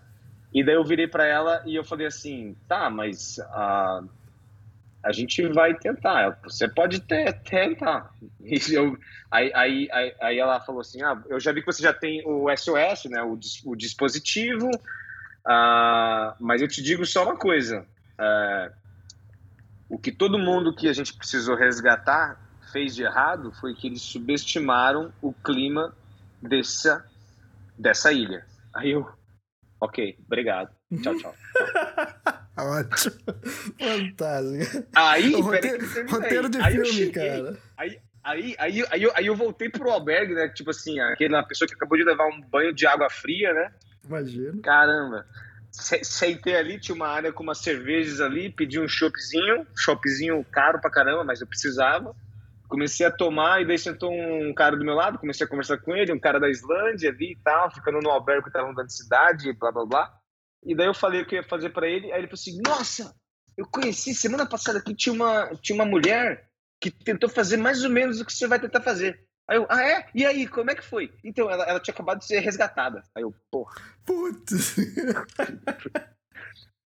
Aí, e ele ainda, ele ainda, ele ainda, ele ainda falou assim: a cara dela parecia realmente aquelas pessoas de documentário, sabe? Aquelas pessoas que são, que, que são resgatadas com o nariz todo seco e corte no rosto e com aquela cara de desilusão. Quando ele, quando ele falou cara de, de, de desilusão, eu fiquei assim, ah, vai tomar. Fantástico, cara. Então, tipo, eu já. Eu, isso aí foi o segundo banho de água fria. Aí meu amigo chegou no, no dia seguinte Aí eu joguei a real para ele, já tipo assim, cara, não sei, tal, pá, tá, enfim. E daí ele virou para mim e, né, o Pete Fazer sempre foi um cara muito positivo, né? E daí ele virou para mim e perguntou: "Você acha? Você montou o mapa?" Ele começou, né? Eu falei assim, caralho, a culpa é minha agora. Então, tipo assim, mas não, né? É, você acha que a gente está subestimando o clima? Aí eu falei assim, aí, eu, aí eu, a gente abriu né, as, as nossas mochilas, os nossos equipamentos, e daí eu concluí assim, não, não acho. Caramba. Você acha que a gente precisa de algum outro equipamento? Sim, só o. Vamos comprar os crampons lá, os spikes ali, aqueles, Tá. Enfim, aquelas, enfim, aquelas coisas pro tênis para não escorregar no gelo, né? Uhum. Aí ele falou assim: tá bom, você que manda. Eu, cara, de novo, mano. Beleza. Vamos lá. Não, tipo assim, todo esse drama só pra isso? É isso que falta, então? É, é. Os então, spikes. É. O meu medo era realmente a questão da barraca, né? Da barraca não aguentar, né? A gente já tá. falou bem uhum. da barraca. Mas, é... Mas ele partes. era o cara mais, tipo assim, como ele é o, o ultralight, ele não estava nem um pouco disposto em comprar uma barraca pesada, Lógico. né? Lógico. Então ele foi quem bateu, não, nossa barraca tá bem. Aí eu, tá bom, então vamos tentar. Aí, aí o que ele falou assim, foi, cara, na pior, na pior das hipóteses a gente pede o, o SOS. Aí eu pensei, Verdade, mas essa é uma terrível hipótese, mas ok. não, na verdade, aí ele tinha uma redundância, né? Ele tava seguro, né? Porque ele já é livre, leve e solto, né? Uhum. E outra, se desse algum problema com o barraca, ia ser primeiro na dele. E se desse e ele vinha pra dele, é, ele, ele ia pra sua. De... Exatamente. E depois que aí sim desse problema na sua, aí sim, aí resgate, entende? Então, Exato. é por isso que ele tava Exato. seguro, né? É, foi exatamente isso. Mas, enfim, daí a gente resolveu começar e fomos, né? E a primeira coisa que foi bem frustrante foi, tipo assim, de novo, porque a gente precisava, então, chegar no, na, num lugar que chama Stokesness Península, que eu escolhi lá para começar, porque quando eu fiz a minha volta de carro, foi um dos lugares mais bonitos por onde eu passei, né? um dos lugares que eu mais uhum. gostei. Então, é, ele, ele é bem a leste, né? Um sul, é a parte mais sul e mais a leste, não, é a parte mais a, ao sul no leste, tá? Isso. Então. É... E Reykjavik, onde você tava, é totalmente oposto, né? Exato. É exatamente. sul, você já foi pra lá, pra oeste. Isso, é. E só, só que para chegar lá, é tipo assim: ou você aluga um carro, e alugar um carro para chegar lá e não voltar com o carro é muito caro, é absurdamente Exato. caro, né? Você deixar o carro lá. E uhum. aí a segunda opção tinha um ônibus lá, mas que era um ônibus, tipo assim, era era um ônibus por dia e ele demorava pra, pra caramba. E a gente, como a gente já viajou bastante, a gente tem muita experiência com pedir carona, né? Então a gente, tipo assim, Exato. cara, vamos pedir carona mesmo e boa, e é isso aí. Então vamos pedir carona, vamos. A primeira carona saindo da cidade foi fácil, porque a gente alinhou com um cara que a gente conheceu no albergue. Ah, te deixo em tal lugar, ótimo. E daí a, a, a, a gente já iria parando nas cachoeiras, né? Porque as, as cachoeiras mais famosas estão no sul, bem próximo da rodovia principal, da, da Ring Road, né? Então, pô, já vamos Exato. vendo e daí, mas foi muito difícil porque as pessoas ali não davam carona, sabe? E, chegou num ponto que a gente tava tentando pegar uma carona, começou a chover, a gente na beira da estrada e as pessoas passavam e não paravam, mesmo com uma chuva e um vento frio do caramba. E algumas pessoas passavam e filmavam a gente, tiravam foto da gente, mas não paravam. Aí eu falei, tipo assim, eu, tipo, eu tô me sentindo como um animal selvagem aqui, sabe? A gente Exato. faz parte da. Sabe? Os, esses, esses, é, esses, turistas passando aqui, a gente é, é atração para eles, tá ligado? Exatamente. Mas vem cá, é... mas você acha que o, o islandês é frio pra, no sentido de não dar carona? Ou eu tive essa percepção no Canadá, mas depois eu me toquei e falei, não é o canadense que não tá parando. Quem não tá parando é o turista. Porque quem tá passando, a maioria das pessoas que estão passando ali são turistas e deve estar tá com a família e não, acaba não querendo parar para dar carona, não tá acostumado. É, né? e exatamente isso. Exatamente isso. E é uma coisa que eu já tinha visto isso quando eu cruzei o, Ye o, Ye o Yellowstone, lá na Continental Divide Trail todos os lugares mais turísticos, por mais que tenha um fluxo de gente grande, o pessoal não para, sabe? Exato. E é aquela, né? Tipo assim, são viajantes mais, digamos, menos rodados, eu acho, que não querem tomar um risco, né? Que, é, que vem, tipo assim, ah, não sei, não me sinto confortável, ou tenho medo, ou tô com a minha família e não quero botar dois, dois caras barbudo aqui no meu carro, sabe? Sim. Eu até entendo um pouco desse ponto de vista, sabe? Mas ao mesmo tempo, eu acho que todo bom viajante, sabe, deve buscar ajudar outros viajantes, né? Então, Exato. isso foi, isso foi uma coisa bem, bem frustrante, mas eventualmente, né? Parou e, e geralmente as pessoas que param é incrível, porque o que eu via de quando era família, sinceramente, eu nem julgo, sabe? Vai, é, é, é, eu entendo o receio, né? Mas quando eu vejo um cara jovem num puta de um jeep, sabe? É tipo assim, que tá gritando, eu estou indo para uma aventura, e não para para dois caras que também estão no mesmo barco que ele. Vira uma coisa bem egoísta, na minha opinião, sabe? É tipo. Exato. Tanto que teve. Quem parou pra gente nesse dia foi uma menina bem nova, sozinha no carro, que você imaginaria, porra, né? Eu entenderia essa mulher ter medo de parar para dois homens no meio da estrada, né? Uhum. Sabe, por que, que ela parou e os marmanjos não pararam? Sabe, os aventureiros não pararam. Mas, Uhum. Enfim, foi uma coisa que irritou bastante a gente. Mas a gente co- conseguiu, chegamos no começo da trilha e começamos a trilha. Tá, deixa eu falar Demorou uma coisa aqui. mais do que a gente ima- imaginava, mas conseguimos chegar no começo da trilha. Cara, com, com o tempo lá no Canadá, que demorava pra chegar a carona, tudo, né? Às vezes meia hora, 40 minutos, até uma hora tive que esperar. Cara, na minha, na minha consciência, cara, eu, eu penso que, na verdade, tá demorando porque ainda não chegou a pessoa certa pra parar.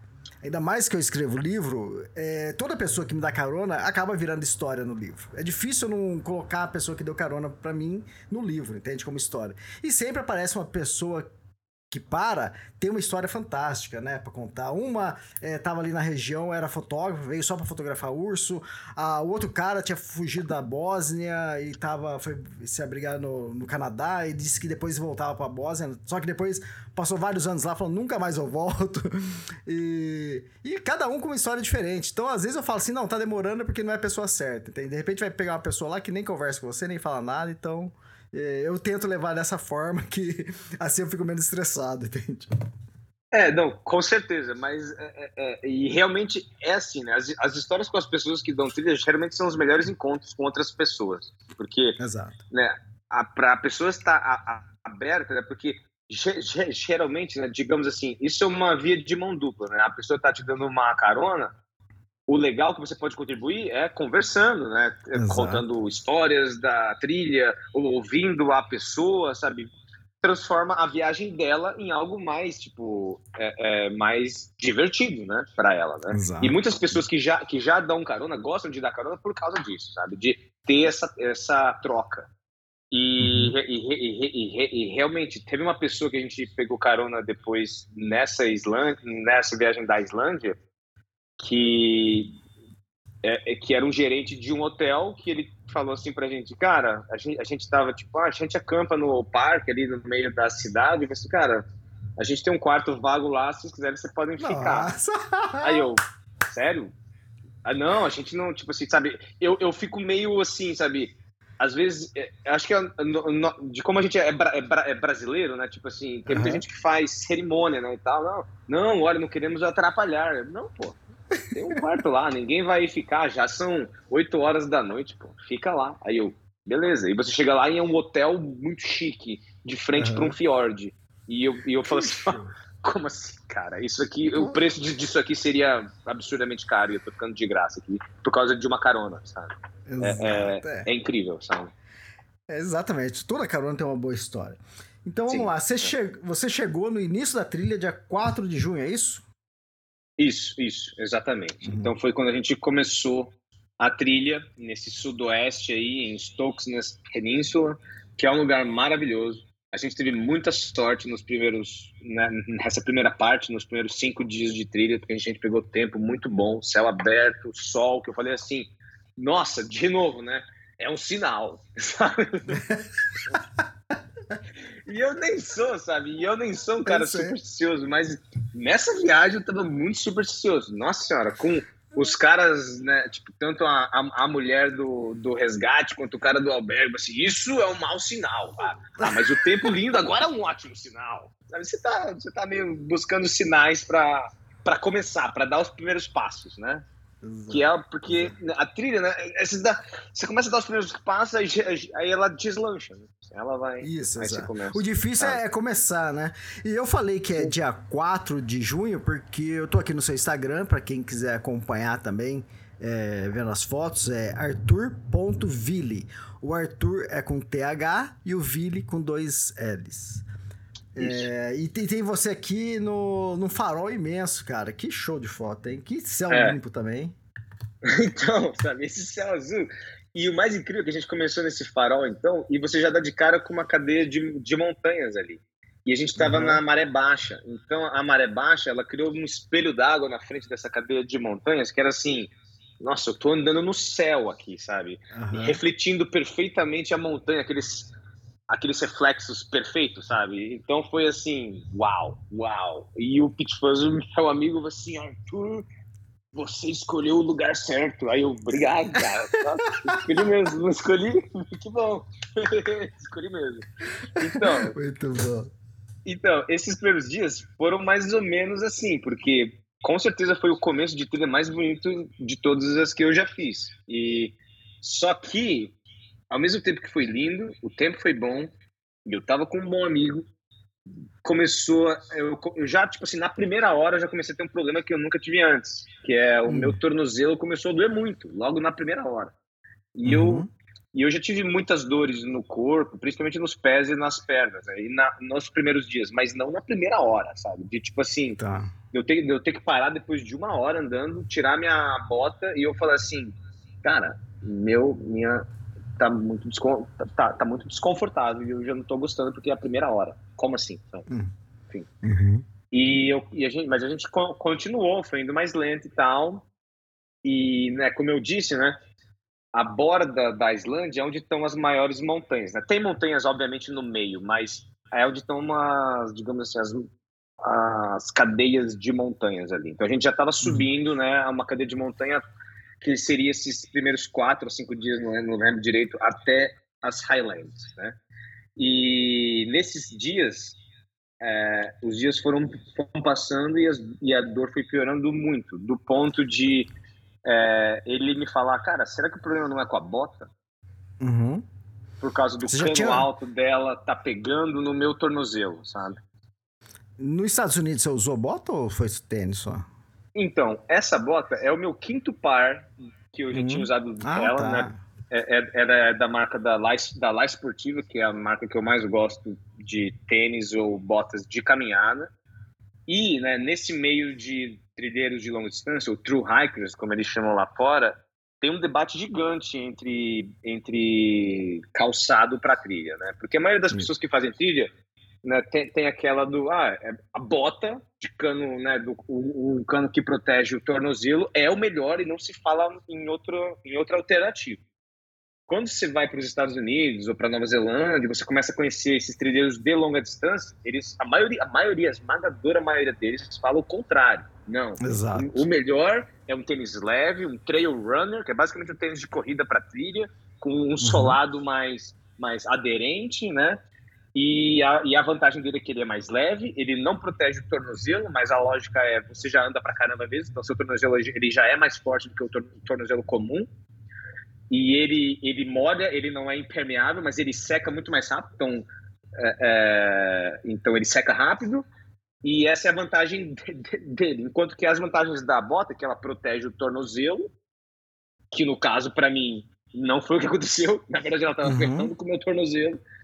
Ela é, ela é impe- impermeável, então vai ser mais difícil de entrar água, mas quando entra água, ela demora muito mais para secar.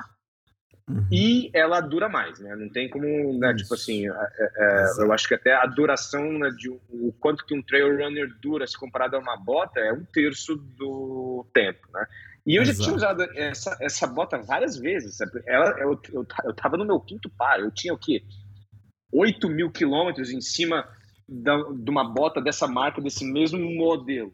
Mas por algum motivo, nessa trilha, na primeira hora, já começou a dar, a dar, a dar, a dar problema. Tanto que eu, Uhum. no segundo dia eu já tirei ela.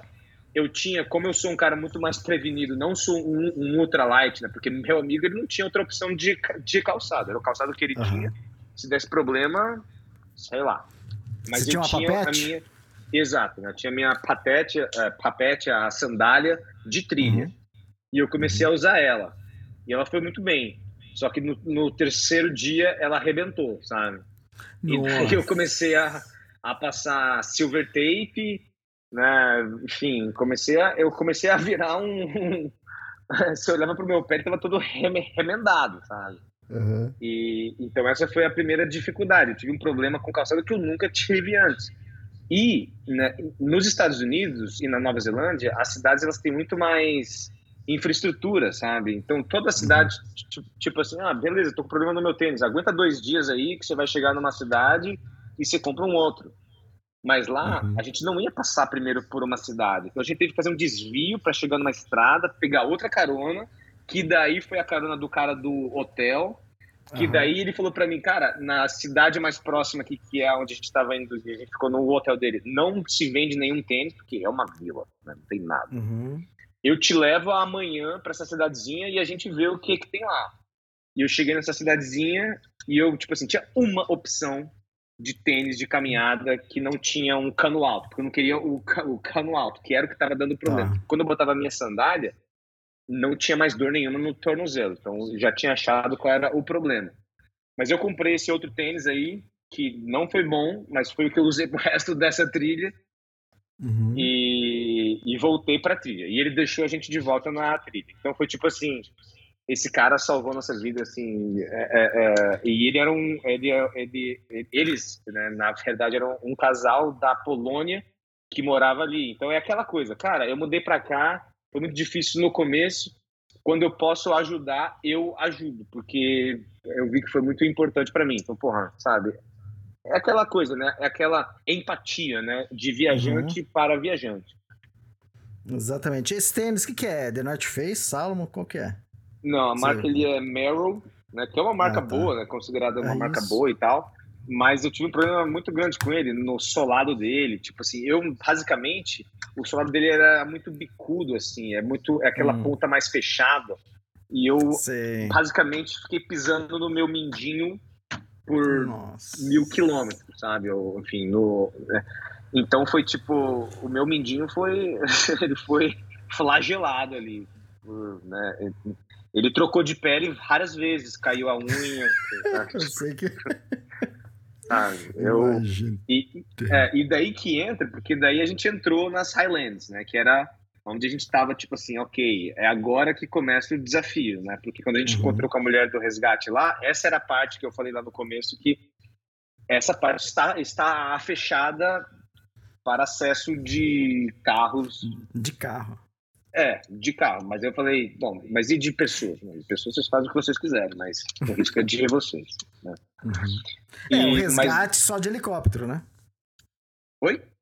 o resgate só de helicóptero se acontecesse sim, alguma sim, coisa. Sim, sim, sim. sim, sim. É, é, isso eu já, já tinha visto. Mas, é, mas é tipo, em países e países, né? Eu sei que, tipo assim, nos Estados Unidos, resgate de helicóptero é muito caro, né? Se você não tem um seguro isso. de viagem bom que, que cobre, você vai deixar um rim ali. Mas na Islândia, Exato. como na Nova Zelândia, é de graça. Tá? Assim, uhum. é, eles cobrem tudo ali. Mas, enfim, a gente entrou ali nas Highlands e foi tipo assim. Logo ah, deixa eu fazer. Entrou, tipo, ah. Deixa eu fazer uma parada aqui, porque agora você vai começar a falar a parte das Highlands. É... Você chegou a usar aquele serviço de você enviar comida para algum refúgio? Ah, então. A gente pensou em usar isso, mas como eu te disse, as Highlands estavam fechadas. Então tinha huts, hum, as, tá. as, as cabanas lá, só que elas estavam todas fechadas, não tinha ninguém nelas, né? Porque as cabanas na Islândia, é, para quem não sabe, tipo assim, você pode muito bem ou alugar um jeep, esses jeeps super não sei o quê, ou pegar algum tour guiado que você vai ficar nessas cabanas e você paga, elas, elas são pagas, né? Uhum. E daí você tem todo um esquema. E tem algumas que sim, você aceita que, que eles cobrem isso é, que você consegue mandar uma comida, tipo assim, pelo ônibus que chega lá isso. e não sei o que e tal. É. Mas só que a primeira que a gente poderia fazer isso estava fechada. Hum. Porque ela não estava aberta. Agora, a segunda, que ela tá mais na borda das Highlands, tipo, saindo onde a gente sairia delas, já estava aberta. Só que a gente só ia chegar nela bem depois, né? A gente ia. É uhum. É mais ou menos tipo assim: tem uma na entrada das Highlands que aceita receber comida, e uma na saída das Highlands. A da tá. entrada tá. não, tinha, não tinha ninguém, não tinha opção de enviar. A da saída tinha. Então a gente mandou, só que também para mandar para lá não foi fácil, porque as estradas estavam fechadas, tipo assim, quando a gente chegasse nela, lá pela, pelo meio de junho, ela já estaria aberta. Só que uhum. no começo, quando a gente, enquanto a gente estava em Reykjavik planejando as coisas, né, ela uhum. estava fechada ainda que era tipo dia 1 de junho, e ela só ia abrir dia 16 de junho. Só que eu entrei na internet, achei o dono da cabana, porque elas são privadas, né? Falei com ele e o cara no começo foi bem frio, tipo assim, não, não posso te ajudar. Aí eu, por favor, me ajuda. Aí o cara, ok. Meu endereço é esse. Deixe a sua, a sua comida na frente da porta da minha casa. Eu nem encontrei com o cara. Ah, lá, então você nem, mandou, você nem mandou pra cabana, você mandou pra casa do cara. Exato. Peguei um busão ali em Reykjavik, fui até a casa dele, que era nos subúrbios, bem longe. Deixei Fantástico. ali. E o cara falou: beleza, eu vou levar da próxima vez que eu for para lá, que é, que é quando ele ia a, a, abrir, né, para receber Isso. pessoas, receber turista, enfim. E eu falei assim: tá, mas vai. Não. Aí ele falou assim: sim, você pode ficar tranquilo, eu vou, vou levar sua comida para lá. Que bom, deu tá bom. certo. Sabe? Agora é o seguinte: é, na ponta das Highlands, no início das Highlands, é, tinha é, a opção da cabana. E depois só no final. Quantos dias essa travessia seria, então, mais ou menos? Então, as Highlands... Como você fez com comida? Oi? Como você fez com comida nesse trecho? É, então, como... Beleza, a, a última ca cabana que recebia comida, eu consegui resolver esse problema. A gente conseguiu mandar. Tá. A primeira, não. Uhum. Então, a gente tinha uma distância entre a primeira, essa cabana que, tipo assim, onde a gente voltou para a trilha, né, onde o nosso amigo deixou a gente de volta na trilha depois de eu trocar meu tênis e tudo mais, é, a gente teria que andar até uma outra estrada, que daí seria onde a gente ia pegar uma outra carona para ir para uma outra cidade, para reabastecer de comida, voltar Tipo, a logística foi muito difícil, tá? Mas uhum. voltar para onde a gente tinha parado e continuar até a cabana que a gente tinha deixado comida. Então a gente dividiu as Highlands em dois por causa dessa estrada no meio do nada lá. Que uhum. essa estrada a gente sabia que, está, que estava aberta, tá? E então a gente tinha um espaço de, se eu não me engano, era 327 quilômetros sem nada sem nenhuma cidade, sem nenhum ressuprimento. Então a gente fez uma média ali de 12 dias de comida, tá? Dado o tá. nosso ritmo, mas, tipo assim, a gente, a gente viu, dado o nosso preparo e o que a gente já sabe de trilha, a gente consegue fazer em 10 dias, mas como é um lugar muito remoto, vamos botar mais dois dias de comida né, para precaução, né, porque a gente não sabe o que pode acontecer. Então a gente tinha 12 dias de, de comida para chegar até essa próxima estrada, onde um dia a gente chegaria numa cidade para fazer o ressuprimento seguinte. Tá? tá. E comida liofilizada, o que, que era comida? Desde liofilizada, miojo, chocolate, é, wrap, atum, granola, um monte de coisa. Ah, muitas nozes também, essa é a base do que eu faço, pelo menos, né? Tipo assim, cada um tem seu estilo. O Pit Fuzz tem um estilo bem diferente do meu, sabe? Todo o estilo dele, desde, desde o ultralight, tamanho de mochila, tipo de barraca, tipo de comida que ele come. Ele, por exemplo, não come comida quente, então ele, ele nem leva ah, fogareiro. Tá. Ele só faz aquele cold soak, né? Que é o que ele bota as coisas. É, aí, aí coloca água fria e espera umas horas para o negócio virar uma pasta horrível e ele come e ele tá de boa, tá bom? a, a Rose Aidman faz isso, cara. Ela, ela é? comentou que às, às, vezes ela faz isso. Fantástico, cara. E é. assim, quanto, quanto tava pesando sua mochila nesse ponto aí da entrada das Highlands? Uns 19 quilos? Não. Eu não pesei a minha mochila, tá? Porque eu sou bem, eu sou bem orgulhoso nesse ponto de pesar mochila, sabe? Basicamente o que eu falo, porque todo mundo que faz que faz trilha, né? Você sabe, né? Tipo assim, o meio é, eles querem saber quanto que traz a sua mochila. E eu, eu, eu sei qual que é o meu peso base, tá? Que é 9 quilos. Ou seja, o peso base é o peso de todas as coisas que você carrega, menos os consumíveis, né? Que é comida e, e, e água. Com isso, essa foi a mochila mais pesada que eu já carreguei, com certeza, porque era 12 dias de comida. E ela devia estar pesando uns, uns 15 a 16 quilos no máximo. Ah, tá, tá? bom, tá bom, tá bom. É, é. Mas o meu amigo, ele tava, tipo assim, ainda tava com a mochilinha de criança dele, que eu não entendi. Ah, não, no, no, começo, não, não, não coube na mochila dele. Então ele tinha que carregar parte da comida dele na mão. Ele botou num, num saco que ele tinha lá e ele carregava na mão, sabe? Tipo assim, os, os primeiros três dias aí. Até. Ai, meu Deus. Eu, eu falei assim pra ele, cara, que, que custo no mochila um pouquinho maior? Não, não, isso aqui vai dar certo. Porque, enfim, né? Do mesmo jeito que eu tenho orgulho do jeito que eu faço, ele tem orgulho do jeito que ele faz. Então exato, a gente se respeita exato. e é isso aí, sabe? Exato. Mas o ponto é, então a gente saiu com 12 dias de comida para pegar esses 327 quilômetros, se eu não me engano. E gente, logo que a gente saiu, tipo assim, que a gente co co começou, que a gente voltou para as Highlands, né? Um carro veio do, do nada, tipo assim, da estrada que teoricamente deveria estar fechada, um jipão uhum. gigante ali. E a gente estava, tipo assim, já algumas horas andando, vai. Então a gente então estava sentado almoçando no meio daquele de deserto. E daí o carro parou na frente da gente, e aí, ele, aí, aí desceu um cara, esse bem sorridente, acho que o islandês mais sorridente que eu conheci, que ele virou pra gente e falou assim: Que infernos vocês estão fazendo aqui? boa, boa. Aí eu, então, a gente tá né, é, tentando cruzar a ilha a pé. Aí ele, eu tô vendo, mas vocês estão ligados que não tem ninguém por mais de 300 km daqui, né? Aí a gente, aí eu eu já, eu já tava me sentindo melhor com meu tênis novo, já tava sentindo mais confiante, mas assim, eu ainda corrigi ele, 327. Aí ele, ok, ele deu, deu, deu risada e falou assim, aí eu, aí eu perguntei ainda para ele, ué, mas quem não deveria estar aqui, na verdade, é você, né? Porque, teoricamente, as, as rodovias estão fechadas, né? Essas estradas de terra, as, as F-roads, né? Aí ele, pô, não, sim, eu realmente não deveria estar aqui, mas eu trabalho pro resgate. Aí ele virou assim para mim, Aí eu, oh, beleza, tá bom. Enfim, aí, aí ele fez umas, umas perguntas ali, ele viu o meu dispositivo de SOS, ele falou de novo a mesma, a mesma coisa que a mulher do, do resgate falou, foi tipo assim, cara, a gente tá resgatando um pão de gente. Aí ele, aí ele, aí ele falou para mim, ah, duas semanas atrás eu resgatei uma mulher. Eu falei assim, deve ser a mesma mulher do cara do albergue, sabe? Tudo se ligando, sabe? Você vê como um país é uhum. pequeno ali, né?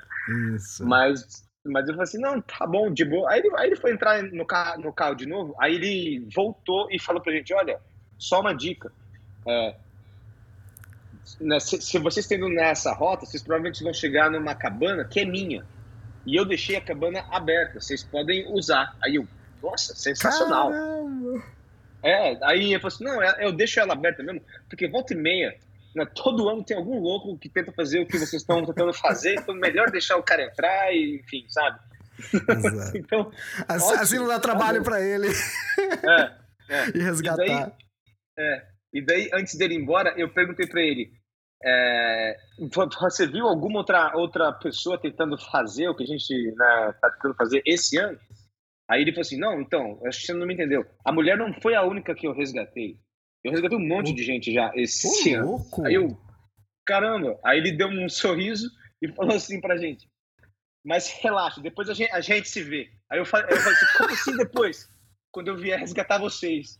Entrou no carro, bateu a porta e vazou. Aí eu falei assim: Que, que filho da mãe, cara. Que filha da mãe, zicou a gente, zicou feio, gente.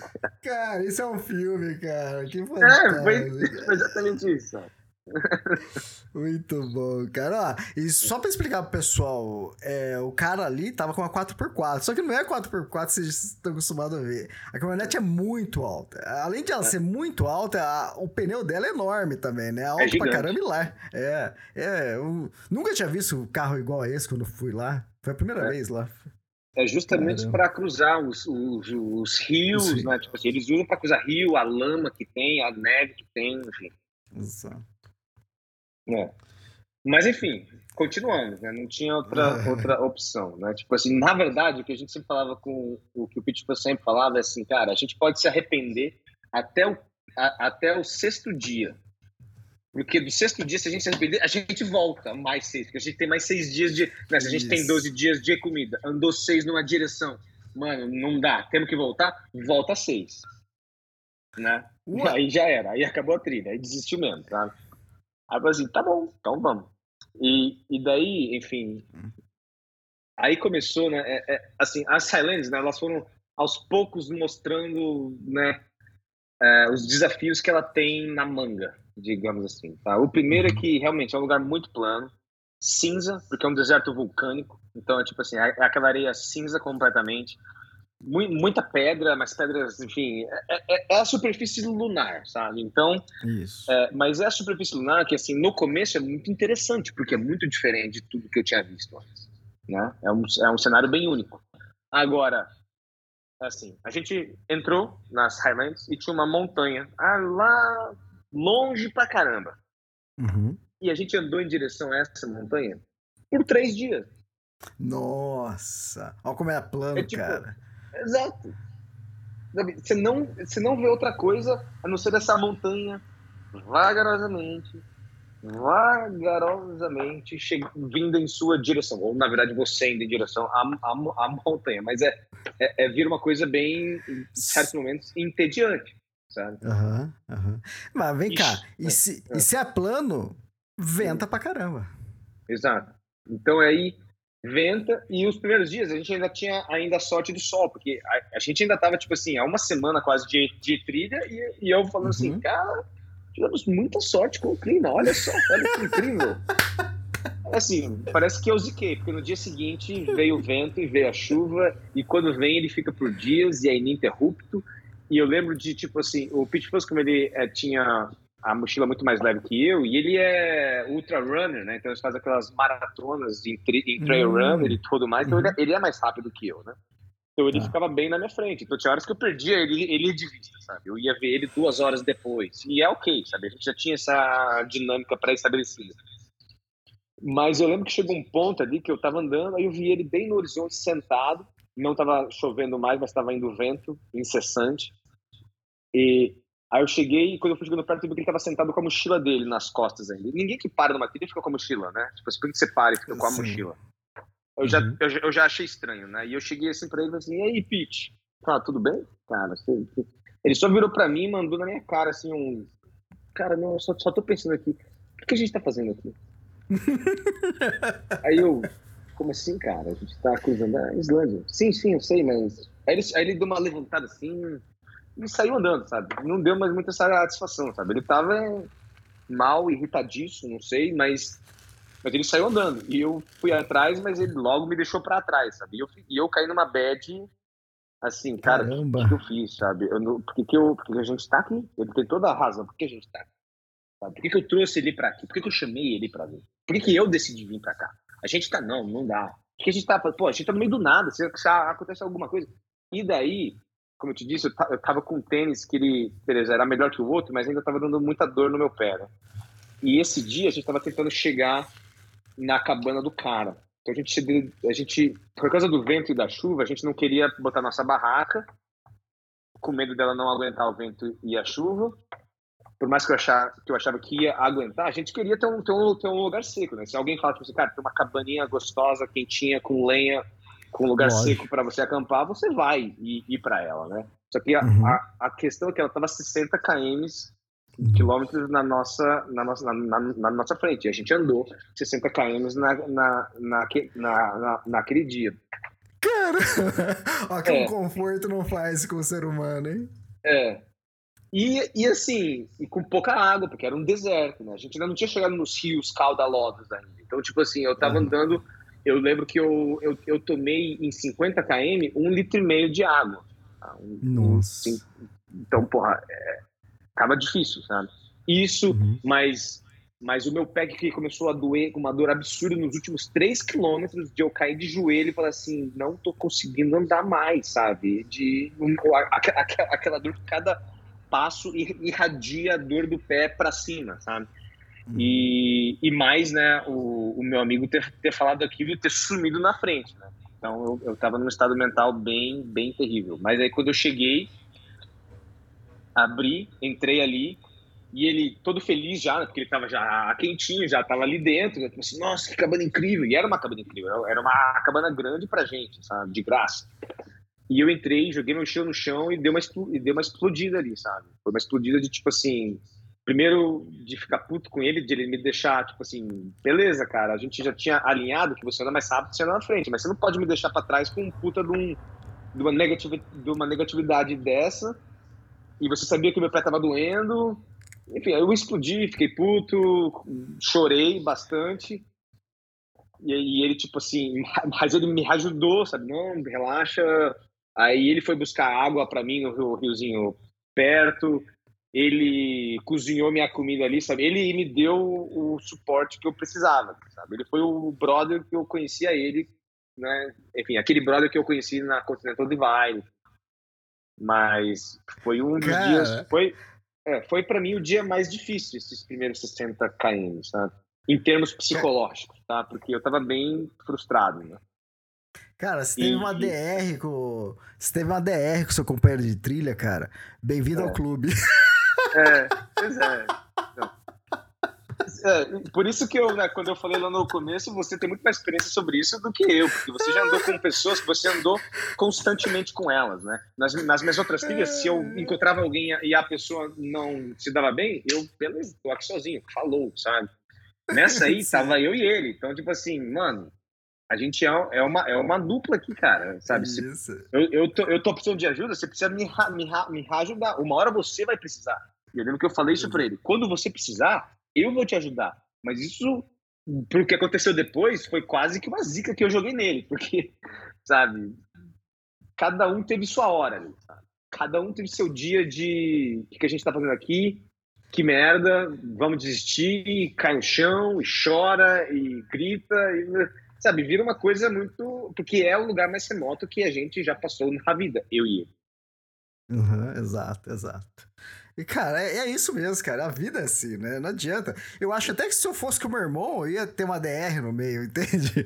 Porque chega um momento que você tá estressado com tudo, o lugar é inóspito pra caramba, o lugar é região extrema, e você sofrendo, e chega uma hora que, que um ou outro vai dar uma. vai explodir, né? É, mas faz É. parte, outra. Faz parte pa- da história também, isso é fantástico. Eu não ligo pra isso. Então, exato, sabe? É, é assim, na, na hora eu fiquei bem puto, mas no dia seguinte já muda. Ou no dia seguinte, nas Exato. horas seguintes, quando eu encontrei com ele, a gente alinhou, sabe? Já, já, já, já, já tava tudo bem. Mas a grande coisa foi que no dia seguinte, né, eu como eu tenho o meu Garmin lá, dá para checar o clima, né? A previsão do tempo. E eu já vi que ia ser igual, sabe? Vento com chuva o dia inteiro. E eu falei pra ele assim, e tinha uma outra ca- cabana a mais uns 52 quilômetros à frente, sabe? E eu virei pra ele e eu falei assim, beleza, mas amanhã eu não vou fazer isso de novo. Eu não vou andar mais 60 km, tá? Tipo assim, eu já tinha andado, tá? O máximo que eu já andei numa trilha em um dia foi 82 quilômetros, tá? Eu já tinha feito Nossa, várias é de muita 70, coisa. 60, mas nunca na primeira semana de uma trilha, sabe? O corpo ainda tá se Entendi. adaptando, entende? Uhum. Tipo, se eu fosse fazer isso na minha, na minha terceira semana de, de trilha, que geralmente demora umas duas semanas para mim, para o meu corpo, pelo menos, para se adaptar né, ao ritmo de, de trilha diário. Ok, mas eu estava na minha primeira semana, meu corpo ainda estava na fase de adaptação e com tênis ruim. Né? Então, enfim. Uhum. E eu virei para ele e eu falei assim: amanhã eu não vou ir até aquela cabana. Porque eu não vou aguentar. Meu pé já tá doendo pra caramba, eu não vou. Tá? A gente vai acampar mesmo e a gente vai botar nossa barraca teste e é pra isso que a gente traz. E é pra isso que a gente tá com elas, não é? Tá bom, tá bom. Mas você tem certeza? Tenho, tenho. Não, não vamos falar mais disso, eu fiquei puto. Muito bom, cara. A gente vai fazer metade, 25 e 27 depois, aí no- na noite do dia seguinte a gente, sabe? Beleza, Uhum. tá bom. Aí eu acordei no dia seguinte com meu pé é, é, surpreendentemente melhor do que eu achei que ele estaria, ainda doendo, mas melhor. E daí eu olhei pra fora, puta chuva caindo. Eu falei assim, Pete, você lembra aquilo que eu falei ontem lá? Porque, lembro? Não, não, fica tranquilo, a gente vai fazer só 25 hoje. Não, não, não, não. A gente vai até aquela cabana. Vai até a Muito próxima bom. cabana. E daí foi mais 50. E daí foi mais 50, que daí a- essa chuva virou neve, Nossa. e daí a temperatura caiu absurdamente. É, se não me engano, caiu até menos 4, menos 3. E vento constante, né? E o vento, né? Para quem já pegou essas temperaturas muito baixas, né? Porque eu já peguei, o mínimo que eu já peguei foi menos 25. Mas o menos 25 é ok. Agora, o menos 25 com vento, qualquer, qualquer coisa com vento é, é muito pior, né? Então, Uhum. é, a questão do vento foi difícil. Então foi o, o, o, o 52 km né, que a gente fez de sem parada aí, sabe? Tipo assim, eu lembro que eu parei e comi em pé, sabe? Eu não sentei. Meu pé continuou doendo, mas eu já vi uma melhora, doeu menos do que no dia anterior. E a, a grande vantagem é que a gente estava fazendo a Islândia durante o começo do verão, né? Fim da primavera, no caso. Mas não Uhum. tinha noite. Então o sol ainda estava brilhando à me- à me- à meia-noite ali. Então eu falei para ele, Caramba. É, cara, a gente termina na hora que a gente terminar, sabe? Eu não vou acelerar por causa do meu pé. Se a gente for terminar às duas da manhã, que seja. Não faz diferença. Sol vai estar, ainda vai estar claro. Sabe? Por mais que estivesse Uhum. nublado e chovendo, tava claro. E foi, e foi o que aconteceu. A gente só chegou na próxima cabana com as duas da, da manhã. Mas enfim. Nossa, certo, cara. É, a gente andou, acho que nesse dia, é, como eu sofri muito no dia anterior, a gente começou a andar às 10 da manhã e terminou às 2 da manhã. 50, esse daí foi 52. 60 num dia, 52 no outro. E, e foi indo, sabe? E foi assim que, que foi indo esses 327 km. Mas ainda assim, era só o começo, sabe? A gente estava ainda, sei lá, no terceiro ou no quarto dia. Do 16 que seria horas caminhando, dias. cara. 16 Hã? horas caminhando. É, é isso aí. E, e sem sentar, viu? Sem sentar. Tá bom? Cara, você, não sentou. Você falou de chuva, de neve nesse, nesse trecho. Eu peguei uma chuva lá horizontal. Você pegou essa chuva? Porque era chuva Sim. com vento. É. é aquela que não tem como, sabe? Você pode estar com a melhor capa de chuva do mundo. Uma hora a capa, a capa de chuva não aguenta mais, sabe? Exatamente. É, a chuva não cai de cima para baixo, ela vem de lado. É, eu lembro que eu tava com guia, né? E a gente tava com o grupo, aí ele falou assim: ah. Aí, como tá ventando bem forte mesmo, e a gente tava numa região dessa forma como você tá falando aí, né? Bem aberta e aquela areia preta, aquela pedrinha preta, né? Aí, é, o vento forte, a chuva forte vindo. E ele falou assim: ah, aí gente, nós fizemos um círculo e a gente deitou, de, é, ajoelhou, né? Ficou de cócoras, com a bunda pra cima e, tipo, rezando, assim, sua cabeça encostada no chão. E, e todo mundo em círculo. Eu falei, ah, vamos ficar assim porque é melhor, porque o vento passa e a gente se protege melhor. E a gente uhum. ficou ali, ficou 30 segundos, um minuto, uhum. dois, dois minutos. Aí o cara fala, ah, vamos levantar, vamos embora. Mas é isso. Porque, porque ele, ele, só tava é. demonstrando ali, entende? Se Sim. tivesse pior. Entende? Então ali não ia parar. Então vamos embora, vamos assim mesmo. Mas a grande questão também é que chuva em trilha, né, eu costumo dizer que é a coisa que eu, que eu menos gosto, porque ele, ela, ela, ela tira todo o prazer da trilha, né? Porque você, você fica ranzinza, né? Porque você tá molhado, você, você tá frio, você não quer parar, porque se você parar, seu corpo esfria, né? Isso. É aí que, aí, e aí que mora o, o perigo, porque daí que a hipotermia começa a, a, a, a acontecer, porque seu corpo é uma máquina, né? Seu corpo uhum. não, não apenas é, tá, tá se locomovendo, mas ele tá produzindo calor, né? E o casaco que você está usando, ele tá apenas retendo esse calor que o corpo produz. Se você para, é, você não está produzindo energia, seu, corpo não, não, não tá produzindo calor, então você começa a correr o risco de entrar num estado de hipotermia. Então, tipo assim, essa, essa é a lógica. Não para. Tá chovendo sem parar, tá frio pra caramba.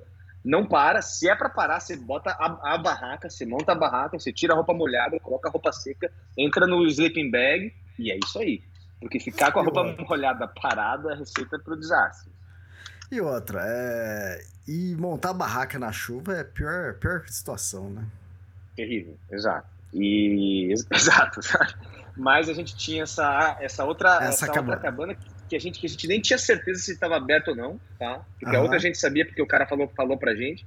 A gente tinha passado por uma outra cabana que estava trancada, então algumas estão trancadas.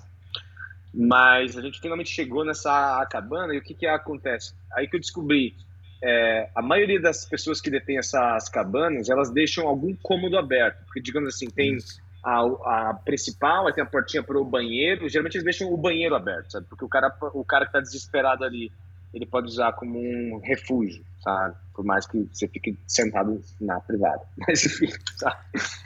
Pelo é, menos é, ele é deixa... um abrigo, né? É, normalmente eles deixam essa parte aberta no inverno, né? Porque aí no verão a pessoa vai ter um guardião lá e tudo bem, então a cabana inteira está aberta, né? Então na parte é. do inverno, ou até ou na primavera ali, né? Ainda não tinha chegado é. o verão. É, então também fica aberto. Isso acontece também na Kungsleder, desse jeito, né? Tem uma é. parte da cabana que, que fica aberta. Quem estiver ali no inverno, na primavera, pode usar. Então, só que é. você não tem acesso a quarto, a nada. Então ali você vai armar alguma coisa no chão, dormir no chão. Mas Exato. vai estar protegido de tudo, né? Que já é uma grande coisa.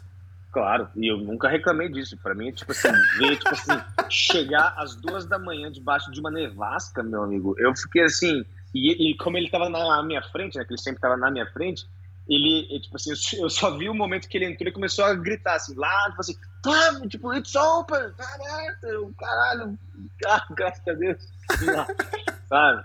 Mas é assim, sabe, a gente tinha a nossa barraca, mas é Sim. óbvio, a gente, a gente vai ter né, num clima daquele, né, num, num, tempo ruim daquele, porra, nunca que eu vou negar isso, né? Mas uhum. é, foi, foi, foi muito Nor bom. Normalmente, nessas cabanas, o banheiro é fora, aí você tem acesso, sim. né? É, uhum, lá, lá era uhum. assim também? Sim, era lá, é, é, sim, era assim mesmo. E daí, ah. essa daí a gente, a gente, até dormiu. Era um banheiro bem, bem, bem grande, então essa foi a vantagem. Então a gente dormiu no uhum. chão ali mesmo, sabe? Tá. Então, se protegeu nesse dia mais frio. Agora, uhum. é, nos próximos dias, daí a gente começou a ficar na barraca, porque realmente não tinha mais cabana, né? E foi engraçado, porque no próximo dia foi onde, tipo assim, se, no, se, na, se dois dias antes eu tive o meu breakdown ali, né? Eu tive o meu caralho, uhum. né? É, é, é, é fiquei mal, chorei, fiquei frustrado. Teve o, o, dia seguinte a esse dia aí da nevasca, que tava um dia bom, tinha parado de chover, tinha o tempo tinha aberto um pouco, sabe? Eu já estava bem, as minhas dores já estavam diminuindo bastante, eu estava muito mais confiante, eu estava tipo assim, nossa, sabe? Consegui passar aqueles dois dias muito difíceis o primeiro de 60, depois de 52, as dores, a nevasca, o frio. A... Mas é, é, chegou um ponto ali que a gente parou para pegar água, a gente, a gente ainda pretendia andar uns bons quilômetros ainda, uns 20 quilômetros ainda. E eu lembro que eu estava pegando água e eu voltei e eu olhei para o meu amigo que estava sentado no chão e ele estava chorando, um choro quieto, sabe? Tipo assim. Caraca. Sabe aquela coisa de que tá chorando, mas não quer que o outro saiba, tipo, sem. Um choro silencioso, sabe? Aí eu pra ele assim, o que, que, que, que, tá, que, que tá acontecendo? E daí quando ele viu que eu notei, aí ele não conseguiu se, se conter, sabe? Aquela coisa de, sabe? Aí ele só virou pra mim e falou assim, eu não sei o que tá acontecendo comigo, eu não sei o que tá acontecendo comigo. Eu falei assim, mas tá tudo bem? Tá, tá, tá tudo bem, mas eu não sei porque eu tô chorando e eu não, e, eu não sei se eu aguento mais isso que a gente tá fazendo. Assim, olha, eu não tô falando de um cara que não tem experiência nenhuma, eu tô falando de um cara que cruzou os Estados Unidos duas vezes andando, sabe? Então, uhum. Por que, que ele tá assim agora? Sabe? E outra, num dia com tempo, com tempo bom. Caramba. Eu, eu, eu, eu, eu, eu não sei, mas o que eu fiz foi, como eu era o cara que tava bem, assim, cara, relaxa, vamos acabar hoje o dia aqui, vamos montar nossa barraca aqui, o tempo tá, tá bom. Aí, aí, tipo assim, eu ajudei ele a, a montar a barraca dele, que ele não tava conseguindo montar a barraca dele, pra você ter uma ideia. Aí, tipo assim, eu fui no, no meu kit de primeiro socorro, peguei um Dramin, porque eu não sabia o que dá pra ele, sabe? Tipo assim, você tá com dor, uhum. você tá enjoado? Não, não tô enjoado. Você tá... Não, não tô, não tô com dor. Eu peguei um Dramin pra ele e falei, isso que vai ajudar. O que é isso? É um remédio brasileiro. Tipo assim. Um placebo, foi um placebo. É, foi um placebo, cara. Sabe? Deu um placebo pra ele, assim, toma, você vai melhorar, sabe? Você deu Dramin que é pra enjoo. O que, que ali tinha a ver com enjoo? Eu dei, eu dei, eu dei pra Dramin, sabe? Isso é fantástico, cara. É. E daí, tipo, aí, aí, aí, começou a ventar bastante. A gente entrou na, na, nossa barraca. E daí, aí que eu comecei a ver o vento forte da Islândia na barraca, né? Tipo, ah, porque ah, tá. o vento, a minha barraca começou a bater tipo, o teto dela começou a bater na minha cabeça, sabe? Tipo assim, de tão uhum. forte que, que tava. Eu tava com medo da minha barraca quebrar. A do meu amigo, né, como ele montava com os bastões, caiu duas vezes durante a noite, né?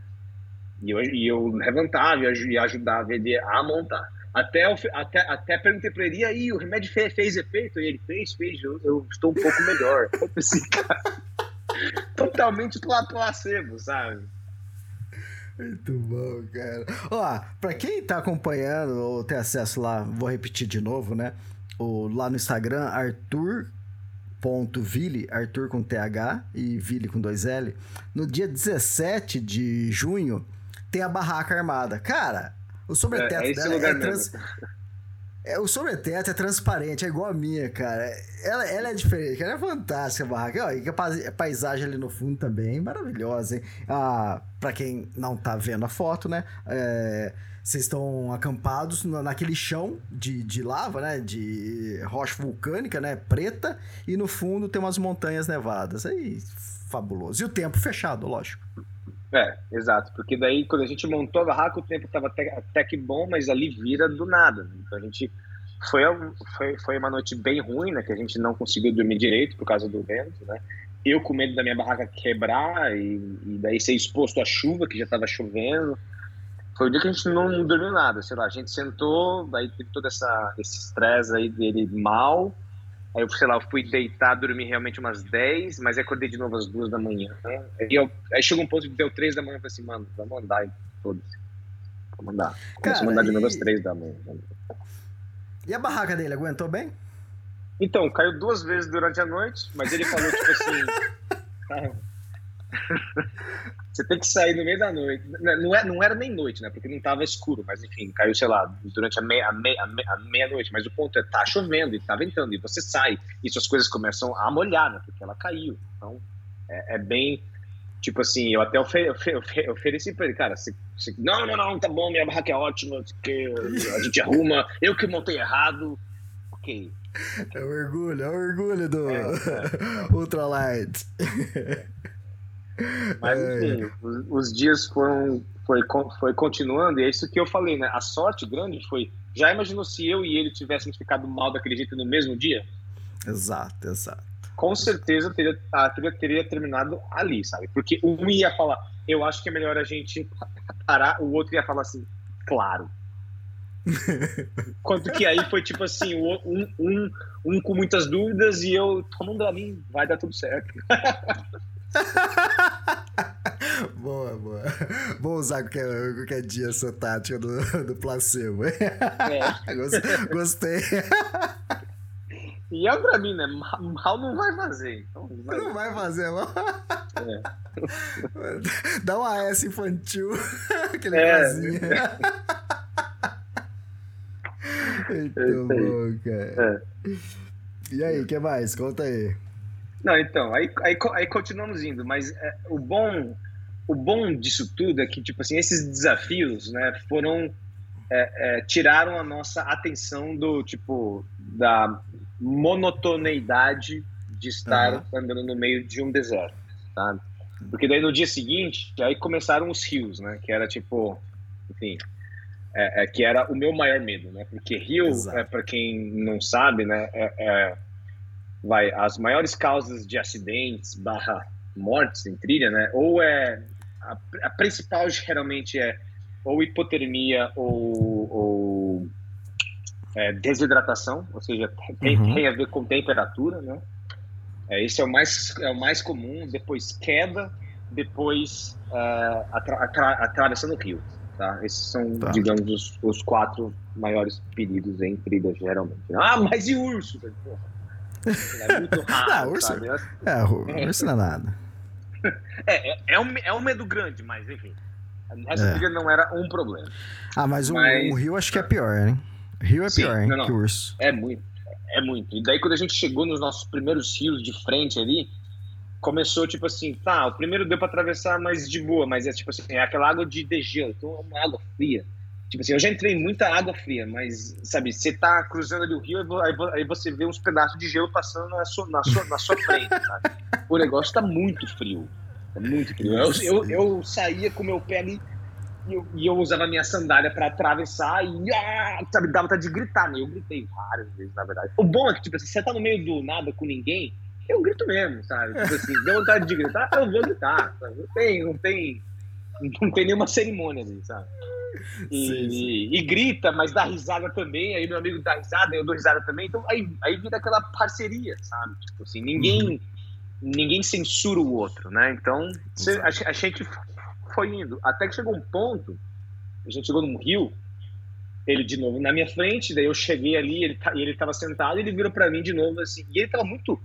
Você entende que, tipo assim, pô, ele é um cara sempre foi é, positivo e bem e, espontâneo, né? E agora ele estava uhum. bem mais negativo do que o comum. Eu nunca tinha visto ele da, da, daquele Caramba. jeito. Quando a gente chegou na frente desse rio, como ele chegou antes, ele teve mais tempo sentado ali pensando, eu cheguei e falei assim, caramba, esse rio tá complicadinho, hein? Tipo assim, porque quando você chega no rio, você olha ele, né? E você olha ele e você começa a procurar um lugar para atravessar, um lugar melhor. Né? E ele virou para mim e falou assim: Olha, é, Arthur, acho que essa é a hora que a gente. A gente estava ainda no, no, quinto dia, ou estava no sexto dia, sabe? Eu acho que a gente vai ter que virar. Acho que a, acabou aqui. Eu falei assim: Cara, calma, velho. Mas a gente acabou de chegar aqui. Você, você acabou de chegar aqui. Para mim, eu tô olhando aqui e eu não vejo como atravessar esse rio. Porque o rio estava realmente bem largo, né? Bem caudaloso. Tinha uma parte com neve bem grande numa, numa ponta que você via que era de onde a água saía jorrando, sabe?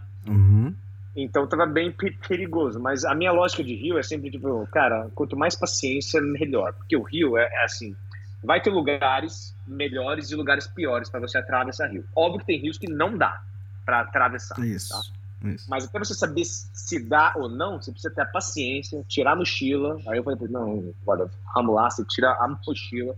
Eu tirei a minha mochila, vamos andar para cá. Aí andamos por um lado. Aqui não dá, tá bom. Vamos andar para cá. Aí eu cheguei a entrar um pouco no rio, já entrou já uma água, bateu no peito, aí eu saí. Uhum. não sei o que, enfim. E eu tudo, tipo assim, quando eu entrava para testar, eu tirava minha roupa, ficava só de cueca, porque eu não queria molhar minha roupa. É. Puta, Uhum. daí já era um frio absurdo. Daí eu, daí eu voltava, botava a roupa. Aí tô falando que não dá. A gente, a gente voltou pro mesmo lugar do começo. Aí eu falei assim, cara, o melhor lugar é aqui mesmo. É aqui, o, o lugar de onde a gente chegou pri- pri- primeiro. Aí ele teve uma ideia muito boa, que tipo assim, que eu tinha esquecido, porque re- realmente eu tinha mais experiência com atravessar rios, porque eu fui criado no Mato Grosso né? E o, Ma- e o Mato Grosso na região de Bonito, ele tem muito rio, né? Não são rios frios como esses, mas meu pai, quando era pequeno, levava a gente para nadar em rio. Meu pai ensinou a gente como que sai de um rio, como que entra e tudo mais. Então eu já tinha isso, eu já tinha essa experiência, né? Mas eu não, não lembrava de uma coisa que eu aprendi muito tempo atrás, que ele lembrou e que foi essencial, que é, é enfim, a gente já estava ali na frente do rio, decidimos que íamos tentar, então a gente pegou nossas mochilas, começou a re reconfigurar a mochila para botar coisa que dá para molhar debaixo e tipo saco de dormir, roupa para cima, né, tipo mais na Uhum. parte de cima da mochila. E daí ele virou para mim e falou assim, cara, por que a gente não dá o braço tipo assim meio que é, é, dá um braço pro outro, sabe? E atravessa, sabe, um dando suporte pro outro. Aí Eu falei assim, cara, genial, óbvio, cara. Como que eu não pensei nisso antes? Vamos fazer Uhum. isso, sabe? E a gente foi e fez. E a água, de fato, chegou, passou da cintura, foi Uhum. mais raso do que eu imaginei que ia ser, né? porque a gente não tinha como saber o quão fundo seria, mas foi mais raso do que, do que a gente ima- ima- imaginou. E o braço ali, tipo assim, teve momentos que eu dei uma escorregada, ele segurou. Teve momentos que ele deu uma Ah, escorregada legal. e eu segurei. Virou um trabalho em equipe fenomenal, sabe? Tipo assim, esse, Uhum. e a gente, cruzou morrendo de frio, mas dando risada, sabe? Tipo assim, caralho, deu certo, sabe? Tipo assim, é, é aquela, o êxtase do. Beleza, acabou a trilha, não conseguimos. Agora conseguimos. Nossa, aí é aquela explosão de êxtase, de deu certo, e agora a gente passa por tudo, e é isso aí. Show, fantástico. E nisso a gente tá falando que ali no clima, a temperatura ali devia estar em torno do quê? 5 graus. É, a água devia estar em 2 ou 3 graus. Isso. Então, esse que é o problema. Você entra na água que tá super gelada e quando você sai pra fora, tá frio pra caramba, né? E tá ventando ainda, viu? Porque o vento tá não parou, sabe? Caramba. Mas enfim, mas a gente continuou e finalmente a gente cruzou as, Highlands lá. É, Aí conseguimos sair delas, pegamos uma carona para ir para a cidade mais, mais próxima, naquela estradinha no meio do nada. Voltamos para ela e a gente, no fim, a gente conseguiu finalmente passar as Highlands e entrar na região final aí, que era tipo assim, a, a, a última parte para terminar de cruzar a Islândia, né, que é a região que chama West Fjords, né, ou os fiordes do oeste. Ali. Tá, tá. Aí vocês chegaram. Não, então vocês, vocês chegaram a fazer uma, uma pausa, uma quebra ali. E depois vocês voltaram lá pro, pra cabana onde estava a comida. Exato, exato. A gente passou Tá. por ela. É porque as Highlands, no fim, o que eu tô falando, o que eu tô falando pra vocês são alguns dias, porque foram 16 dias ao, ao, ao Tá, todo, né? sim. Ah, ah, não, ah, ah, e outra coisa que eu esqueci de mencionar, eu tinha, eu, a gente tinha levado comida para 12 dias, né? Até Aham. essa, essa primeira parte da Silência. A gente, a gente fez, na verdade, em 8 dias. né? Porque a gente começou, tipo Nossa, assim, fantástico. 60 num dia, 52 no outro, mais 50 de novo, 30, 40, sabe? Então, no fim, a gente fez muito mais rápido do que o que a gente ima, ima, imaginou pela experiência que a gente já tinha com outras trilhas, né? Então, e, e como não era um lugar muito prazeroso, né? porque realmente não era um lugar pra, prazeroso ali. É... e daí vai, foi no meio dessas Highlands também que eu cheguei uma hora para ele e eu, eu falei, ué, não era a, a trilha menos complicada que a gente faria? Você jogou na cara mesmo. Joguei, numa hora. Não, mas era numa hora boa ali, sabe? Numa hora depois Sei. que a gente passou por, por algum outro rio difícil, leve. eu falei pra ele, aí ele falou pra mim, é, eu tava bem errado. Assim, Porra, sabe? É muito bom, cara. Vem cá, aconteceu isso comigo no Canadá. É, e eu vi que também aconteceu com você. Como vocês fizeram em oito dias, sobrou quatro dias de comida. E só que aí depois vocês já chegaram na caixa que tinha a comida certa pro próximo trecho. Quer dizer, vocês acabaram andando, caminhando com mais peso ainda, não é? Então, não. Porque não? eu, quando eu comecei a ver. Eu. É que assim, eu sou um cara que eu vou comprar comida e eu geralmente compro menos do que eu preciso. E é uma coisa instintiva. Eu não sei porque eu faço isso, é um grande problema, mas eu uhum. sempre, tipo assim, eu sempre sou o cara que, tipo assim, eu já tô no fim e eu tô. Então, na verdade, os, as minhas comidas, a minha comida de 12 dias, na verdade, deu para 8, sabe? Eu cheguei Nossa, com quase nada. cara, não acredito nisso. É, e meu amigo não, meu amigo ainda tinha os quatro dias a mais. Ele, ele, ele, ele realmente, pra comida, ele é muito melhor planejado que, que eu, sabe? Ele, uhum. E ele consegue comer menos. Eu, tipo assim, ah, eu, eu tô levando uma barra de chocolate e eu vou usar essa barra metade para um dia, metade para o outro. Não, eu vou, vou comer tudo em um dia só. Parece que você tá na sua casa em Mato Grosso. Você tá no é, meio da Islândia, caramba. E eu sempre, sabe, é, é aquela velha, tipo assim, eu, eu, eu dou eu dou incentivos pro meu cérebro, tipo assim, hoje foi um dia tão difícil, eu passei tanto frio, eu mereço essa barra inteira de chocolate. Mas, beleza, você merece, mas o problema é que você não tem o suficiente para os outros dias. Mas os outros dias vão ser melhores. Sabe? Esse é... Não vão, não vão, cara. Tá? Aquela recompensa, né? É. Mas eu também, vai, eu vou consumindo, conforme eu vou consumindo a comida, óbvio que eu, né, eu pô, a gente já fez a gente fez 150 km e a gente basicamente já comeu um dia aqui, sabe? Porra, que bom, uhum. quer dizer que eu posso comer mais. É a primeira coisa que eu, que eu penso, sabe? Não deveria ser, Sim. porque eu deveria continuar racionando, sabe? Mas. Exato. Mas, né? Não, mas eu acho mas que gente... num certo momento você já começou a avaliar que a comida ia dar, né? É, exato. Tem essa também, mas eu cheguei num momento que, tipo assim, porra, não tenho mais amendoim, não tenho mais chocolate, é, não tenho mais. Eu, é, os, os, snacks, né, são as primeiras coisas que, a, que, a, que, a, que acabam, né? Almoço, jantar e café da manhã é regrado ali, sabe? Agora, nos últimos três dias eu não tinha mais snack, então eu comia e o snack é aquela coisa que te dá aquela energia extra, né? Tipo assim, as nozes, Não, o chocolate, o açúcar, né? Dá aquela. dá, dá o boost, né? Não, nem é isso, dá felicidade, é isso. Exato, exato. É um prazer, cara. Você tá comendo é um uma coisa que você, que você come na cidade, você come na sua casa. E aconteceu isso comigo no Canadá, tinha acabado tudo, minhas, essas porcarias, né? E eu tô caminhando e caminhando um dia duro pra caramba. Daqui a pouco a Daiane põe a mão no bolso assim, estica pra mim aquelas, aqueles ursinhos, sabe, Fini. Eu falei, nossa, falei, que isso, cara? Eu comendo aquilo. Só que você não vai pedir mais, né? Mas a vontade era. Eu falei, nossa, cara, é a melhor coisa do mundo, cara. É a mesma coisa. Eu, eu também levo esses ursinhos. A lógica, tipo assim, alguém. Nossa, mas isso não é nutritivo. Não é para ser nutritivo. Esse, tá... Essa não é a função desse alimento. A função desse alimento é me dar felicidade. Tá ligado? Você tá, cam... Você tá queimando 5 mil calorias num dia. Que, que, que mal vai fazer um ursinho? É, não. E o açúcar, no fim, é importante pra, pra te dar é aquela energia a mais. Né? Exato, exato. É. É, vamos continuar, vamos continuar. É, então, então deu, deu, deu certo, a gente cruzou as Highlands, mas meu amigo ainda estava bem frustrado, sabe?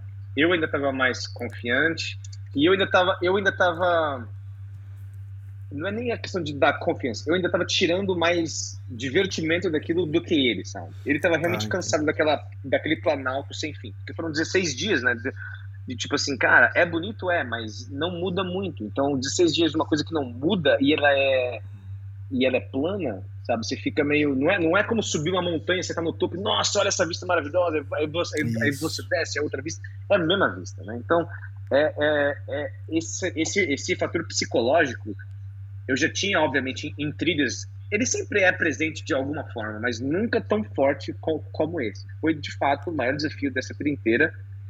Foi o frio, o vento e o lado psicológico. É, então, e o lado psicológico, tudo isso influencia, né? O frio, o vento, o, o céu nublado, né? Aquele céu é. cinza todo dia, o chão cinza, é tudo cinza, então. É, é, isso. Eu fiz vídeos assim que dá, dá, dá pra ver o meu amigo na minha frente, que ele devia estar, sei lá, uma hora na, na, na minha frente, mas eu ainda via ele lá na. Enfim. Nossa. Sabe? E, mas a gente passou e a gente entrou no West Fjords. E a grande uhum. questão é que West Fjords, essa região, essa última região, era a cereja, era, era a cenoura na nossa frente, sabe? Era a cenoura na frente do cavalo para ele continuar andando. Porque uhum. essa é uma região que eu não tinha ido quando eu fiz a, a volta pela a volta de carro, né, quatro anos antes, na Islândia, mas eu já tinha ouvido falar pra caramba que é a região mais bonita da Islândia, só que é a região que menos pessoas vão porque, é, tipo assim, a Highlands e essa região são as duas regiões que menos pessoas vão, porque é, é muito de difícil acesso. Nessa uhum. West Fjords tem uma parte que não tem estrada, então ou você chega de trilha, fazendo trilha, ou de barco, né? Então não, não, não tem aquelas massas turísticas da Islândia de ônibus, de gente de carro, sabe? E por isso ela era muito bonita, com os fiordes, né? Como tá, como tá no nome, as montanhas de fato. A gente estava tipo assim, eu quero subir uma montanha, caramba, eu quero, sabe? É, é, é, a gente queria uma paisagem nova e mais instigante, né? Então a gente tinha uhum. essa cenoura na frente, mas deu uma outra treta, sabe? sempre, sempre dá. O que aconteceu dessa vez? É, então saúde. a gente estava já há cinco dias, seis dias do fim, tá? Então a gente já estava com o fim em vista. Do fim é... da trilha total. Exato.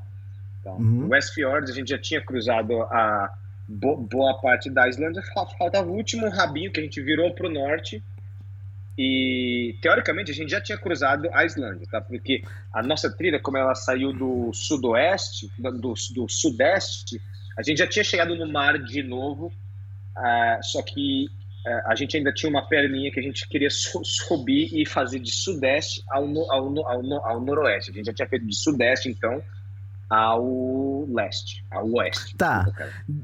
Deixa eu entender uma coisa aqui. É, aquele mapa que você publicou no dia 31 de maio, é, uhum. você fez exatamente aquilo?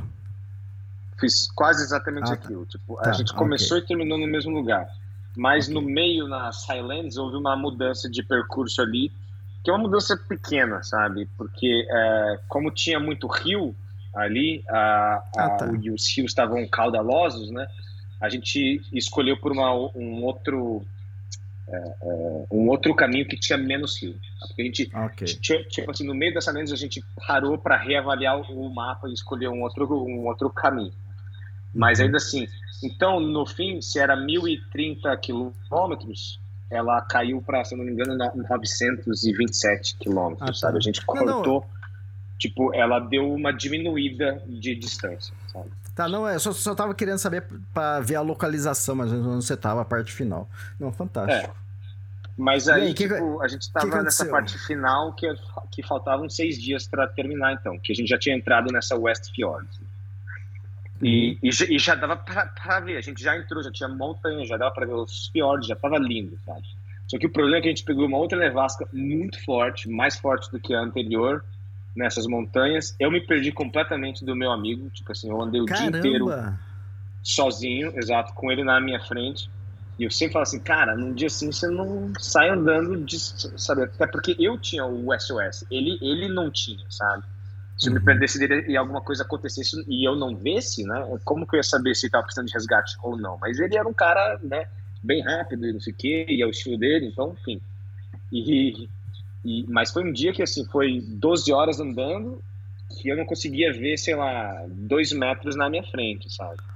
Eu ia realmente Nossa. usando o meu GPS ali, como ele estava na minha frente, eu ia vendo as pegadas dele na neve, então eu sabia que ele estava na minha frente, mas aí tinha hora que as pegadas dele sumia, aí caramba, aí as pegadas dele reaparecia, então a gente ficou basicamente dessas 12 horas, 10 separados, até que eu cheguei num ponto onde a neve, né, onde a neve acabou de novo, aí, teve, aí tinha um gramado assim tal, e ele já estava acampado ali.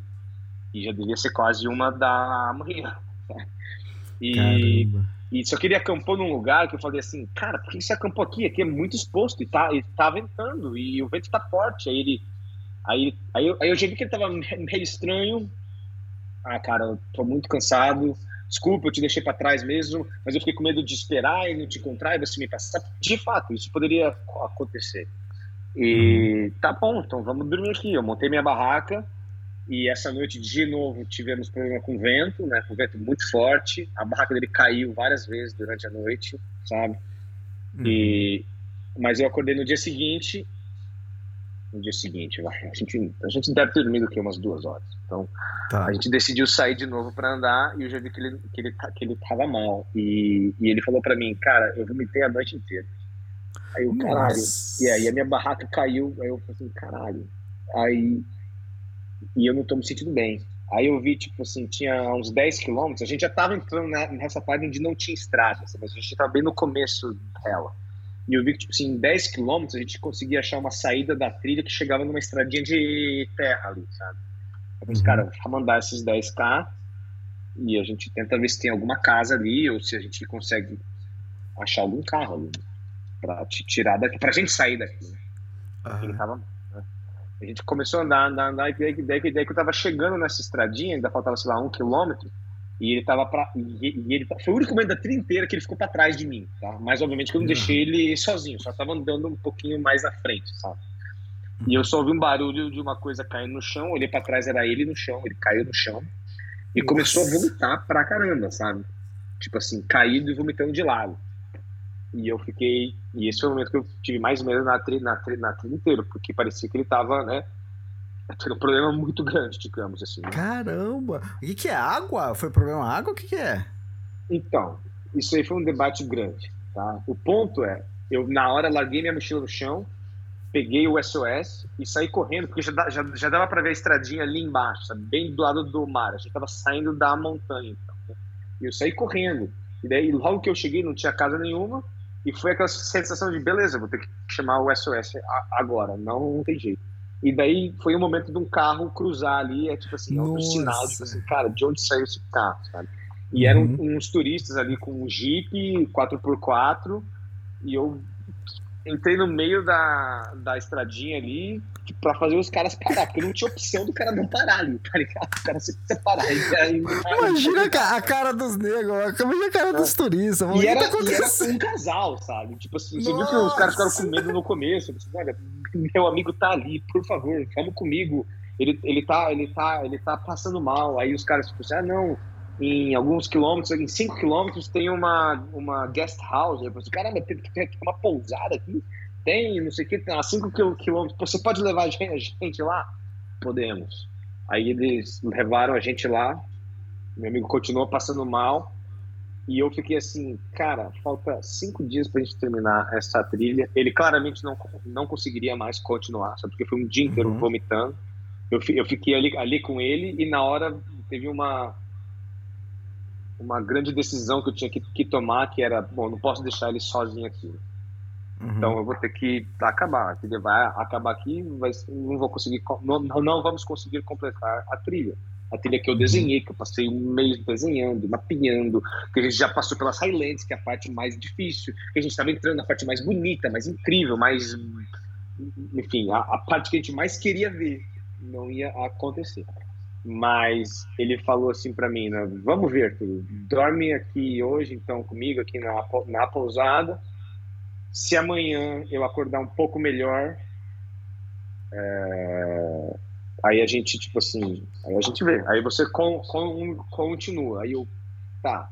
Mas aí eu fui falar com o dono da pousada e o dono da pousada falou para mim, cara, em dois dias eu tô indo para Reykjavik, eu posso levar ele para lá de carro. Ah, tá, Ótimo, legal. Né?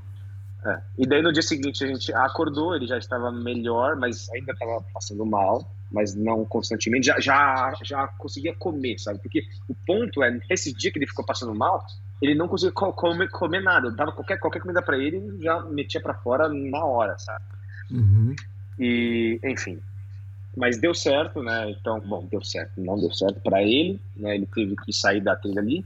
A gente teve uma grande conversa depois do que, o que que deu.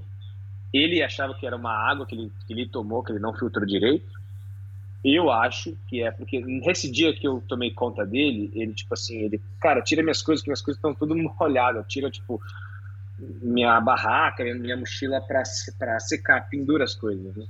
E eu fui uhum. pegar o saco de dormir dele, o saco de dormir dele tava encharcado, sabe? Nossa. Porque para mim, no fim, né, e no fim ele perguntou de novo para mim, e aí, cara? Ah, não, eu perguntei para ele, né, então você acha que foi água mesmo? Eu acho. Ou foi a água, ou eu subestimei a Islândia. Aí eu falei assim, cara, eu acho que foi isso, porque eu acho que o maior problema dele foi a barraca dele. Com isso da barraca caindo, ele começou a se molhar demais. A comida que você come inteira já não é das mais nutritivas a gente estava andando longas distâncias, 50, 60 km por, por dia, né? É, isso tudo cobrou um preço, né? Cobrou um preço na saúde que o corpo chegou uma hora e, e falou assim, bom, não tenho nutriente, eu tô cansado, tô passando frio uhum. agora, tô molhado e deu isso, sabe? Punk, punk. É. é. é, difícil saber o que, que foi exatamente, né? Mas eu também é. penso, né? A, a, água ali, mas ali teria uma água ruim, né? Olha, tem, exato, tem água ruim é, é animal que pode fazer alguma coisa. Tem muita tá. ovelha na Islândia, né? então sim, tá. ela pode dar, né? Enfim, fazer cocô na água, água contamina, uhum. ou algum animal que morre na água, água contamina. Mas ele tinha o fio, filtro dele, é que ele estava em dúvida se o fio dele estava funcionando ou não. Tá. Enfim, nunca saberemos, né? cada um tem suas teorias. O ponto é que ele realmente não conseguiu. Eu continuei daí no dia seguinte, e daí foi até chato quando a gente se reencontrou depois em Reykjavik, depois que eu terminei, porque foi uma coisa assim. Vai, pode falar para mim. Assim, falar o quê? Foi a região mais bonita, não foi? Eu falei assim, foi, foi incrível, foi, foi maravilhoso.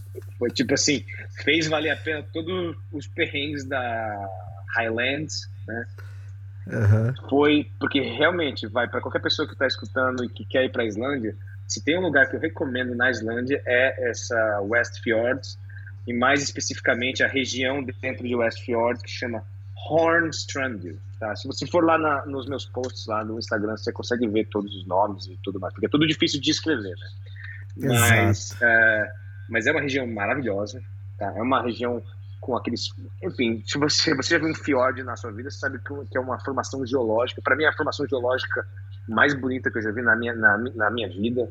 É, uhum. é, enfim, a, a, aquele, aquelas montanhas saindo do mar e criando meio que um, um, rio cercado por montanhas e você cruza aquilo.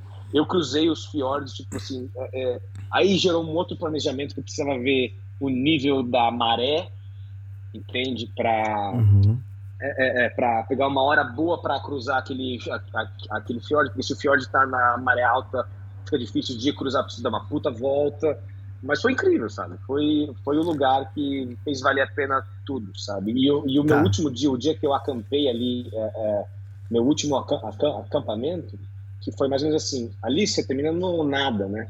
Então eu precisei ligar antes de entrar nessa região e, e marcar com um, um barco para ir me buscar lá. Caramba! É, porque não tem, tipo assim, não, não, tem, não, tem, não tem cidade. Não, não Você teria que voltar seis assim. dias. Você teria que voltar seis dias e ir lá no mesmo lugar. Exato, e eu já tinha perdido um dia, né, por causa do meu amigo que, que passou mal e a gente uhum. saiu e eu fiquei um dia ali, ali com ele. Então eu ainda tive que acelerar mais ainda para conseguir chegar a tempo, né? Tá. Mas, e to, mas toda essa parte tem trilha. Sim, essa parte tá. tem trilha já, já feita, que eu liguei no meu mapa, tipo assim, porque o que eu mapei no fim, é, eu liguei várias trilhas e estradas uhum. de terra. Então, tá. E, e, e, o fim foi muito bonito, porque é, aí é uma região bem selvagem, com muita raposa, então eu vi aquelas raposas do Ártico, eu vi um monte Fantástico. de foca nadando no mar, eu vi um, um, tipo de pássaro que é extremamente agressivo e que me, que me atacaram porque eu cheguei sem querer perto do ninho deles. É, é, é, foi, enfim, foi e, e subir desse montanha que era o que a gente estava sentindo falta nas Highlands, né? Sim. Enfim, sabe, foi tudo que a gente sentiu falta. E no último dia, quando eu montei a minha barraca ali, sabe, é aquela sensação de, cara, essa para mim foi uma das trilhas mais difíceis que eu já fiz na minha vida, sabe? Então, ter terminado ela, por mais que eu não tenha conseguido terminar com o meu brother, foi uma sensação assim incrível, né? E eu ali sozinho, a minha a minha a minha barraquinha de frente para o fiord, aquele fiord com aquele mar calminho, refletindo perfeitamente a montanha. É, é enfim, e, e, aí, aí, eu sempre, né, no fim de toda a trilha, eu levo alguma, alguma cerveja ou algum champanhe comigo para celebrar. Essa eu levei duas cervejinhas comigo. Fantástico. Foi tipo assim, sabe? Aquela sensação de. Cara, eu consegui, foi incrível. Cara, você tava numa região totalmente inóspita. É... Clima severo uma trilha que você desenhou e conseguiu fazer do início ao fim, cara, que, que satisfação, hein? E outra, é. quem repete. É, quantas pessoas é, faz essa trilha por ano, né? Quer dizer, é. nenhuma, porque você que, que, acabou criando, montando ela, né? Então é fantástico isso. É, é. a, minha, a, minha, a minha vontade no fim era só. É, tipo assim, o meu único arrependimento foi não ter pego o número de telefone daquele cara que a gente encontrou no Jeep que falou: Te vejo quando você apertar o botão de resgate. Aí você, ó, então, você não vai me ver, não, cara, porque eu terminei essa porra. não, eu ligava pra ele, ó, busca eu aqui, vai. Tô aqui no final. Não vou chamar o, barco, não, vou apertar o SOS. Então, cara, saudades. Saudades. Muito bom, cara. parabéns, cara. Fantástico. Que experiência, cara. Tá bom, aí pegou o barco, o barco deixou você na onde? Então, ele, ele, ele deixa no que eles chamam da capital do, no, do Noroeste, né? Que é uma cidade que chama. Tá. Pô, agora o nome me fugiu, me, me fugiu, mas ele me deixou nessa cidade, que eu passei uma noite. Deve ser. E, ah, Isa... chama. Isa Isso, Isa Fjord. É, é, é exatamente. Exatamente. Enfim, aí eu, aí eu peguei um ônibus no dia seguinte, né? Eu, eu dormi um dia nessa, nessa cidade, peguei um ônibus no dia, no dia seguinte, fui para a capital e reencontrei com o meu amigo que ainda não estava muito bem. Demorou uns cinco dias para ele ficar bem de novo. Não, cinco dias não, demorou quase mais de, de uma semana. Enfim. Fantástico, cara. Que, que aventura, hein? Foi. Cara, mas é uma coisa é, que eu já notei, cara. Aí você vai poder falar, porque agora você tem mais experiência ainda que você já tinha, né? É, várias pessoas que eu vejo quando faz trilha, fora dos Estados Unidos, né? Isso, e quando faz uma trilha mais remota, fala assim, cara, é totalmente diferente. Não sei se. Eu não fiz nenhuma das três grandes, né? Você já fez duas, né? Da, lá dos Estados Unidos. Sim. Qual a diferença? É porque lá tem muita estrutura, muita gente passando, muita gente circulando. Que, qual a diferença? Porque tudo bem, ali a Islândia é o extremo oposto, né? Ali não tinha ninguém. Só os carneiros e a, e a raposa. É, olha, eu vou te falar, a maior dificuldade é, né, a, Islândia, a Islândia tem todas essas dificuldades de ser muito remoto, de o vento, a chuva, mas assim, vento, vento e chuva, eu peguei vento e chuva terríveis Isso. também nos Estados Unidos, né? A gente entra em algumas partes remotas, né? Os desertos lá no Novo México são bem remotos, também, mas é um, é um, é um deserto diferente, né? Enquanto é, é, enfim, mas a grande diferença, eu, noto no fim, é que nos Estados Unidos há uma cultura muito maior em volta do movimento outdoor, digamos, né? do movimento uhum. de trilha, do movimento de escalada. Tem, tipo assim, é, você começa sozinho aquela trilha, e por mais que você fique alguns dias sozinho, de, de fato teve dias que eu não vi ninguém, mas é muito raro, sabe? Tipo, aí a gente ficou, tipo assim, dias e dias e dias sem ver uma alma viva, sabe? Então você vê as pessoas, as pessoas estão fazendo a mesma coisa que você está fazendo, e você cria grupos de, de, de, amigos, vocês se juntam. E é aquilo, né? Se com um, se com um amigo os, dias, os meus dias difíceis é, se tornaram menos difíceis por ter uma companhia, imagina quando você está num grupo de cinco, sabe? É. Uhum. Sabe? Onde tem mais gente dando risada, sabe? Minimizando as dificuldades, sabe? Pô, tá frio, tá, tá frio, mas olha só, é, toma essa gummy bear, que nem a menina que, que, que te deu, sabe? Tipo assim, essa, essa parceria, essa bondade, essa, esse centro de ajudar. Outra coisa, né? Os Estados Unidos têm um, é, é, é uma, essa cultura, não é só entre as, entre as pessoas que estão fazendo trilha, mas as pessoas das cidades que estão acostumadas a receber é. gente, gente passando, Ali, ali na Islândia, as pessoas não estão acostumadas, sabe? A gente encontrava Isso. com algumas pessoas e disse, o que vocês estão fazendo? Vocês estão malucos. É, então, teve um caso que a gente estava, é, então a gente estava em mais um dia ali no meio das Highlands, com muita chuva e muito vento, enfim, mais um dia como todo outro dia lá. Mas a gente tinha visto uma cabana ali. E já estava bem no fim da Silence. Então já estava numa, numa parte que já estava aberta para as pessoas, né? Mas só que estar aberto para pessoas e ter gente é outra, é outra coisa. Então estava ventando muito, tinha uma casinha ali, não era nem uma cabana. Então a gente usou essa casinha, a gente sentou no lado oposto ao vento para usar aquela casa como proteção contra o vento, né? Para poder sentar e comer alguma coisa. E tava chovendo, e não sei o quê. E a gente tava ali no frio absurdo, comendo um wrap ali rapidão, sentado no chão, do lado da casa. E daí chega um daqueles jipes gigante. Aí, opa, caramba, o dono da casa tá, che tá, che tá chegando aí. Aí o cara para ali o carro, ele sai, ele olha a gente ali sentado, passando um frio da porra, tá? Uhum. E ele, e ele olha, abre um sorriso, não fala nada, entra na casa dele, fecha a porta e é isso aí. Fantástico, isso é show. Não show. trocou uma palavra com a gente, mas também não foi grosseiro, não mandou a gente sair dali. Mas também não foi tipo, entrem e fiquem aqui, esperem a chuva passar aqui, ou sabe, você, tipo, a gente, a gente, via ele da janela cozinhando ali dentro, e a gente tipo assim, beleza, tá bom. Óbvio, sabe, o cara não foi cuzão, mas não foi como seria nos Estados Unidos, porque nos Estados Unidos eu tenho certeza que o cara, não, entra aqui, não sei o quê, e me contem suas histórias, e gente, que legal, e, e, e enfim, sabe, seria alguém mais solícito e mais interessado, né, na, na Islândia uhum. eles são realmente frios e, sinceramente, não estão muito aí para você, sabe? Cara, eu não sei o que você fez aí, que fez o barulho, não sei. Mas, cara, o som ficou perfeito agora. Ah, é? o, áudio tá, o áudio tá excelente, cara. Ó, mas é o seguinte, eu então já percebi essas coisas, né? Já fiz várias trilhas né, em vários lugares e nunca fiz nos Estados Unidos, fiz no Canadá. E eu percebo isso, né? Que às vezes tem esse choque das pessoas, porque nas trilhas em outros lugares do mundo, não tem essa ajuda externa, né? Esse trail angel. É, então, quer dizer, acaba facilitando muito é, pro trilheiro, né? E a vida nem sempre é assim tão fácil.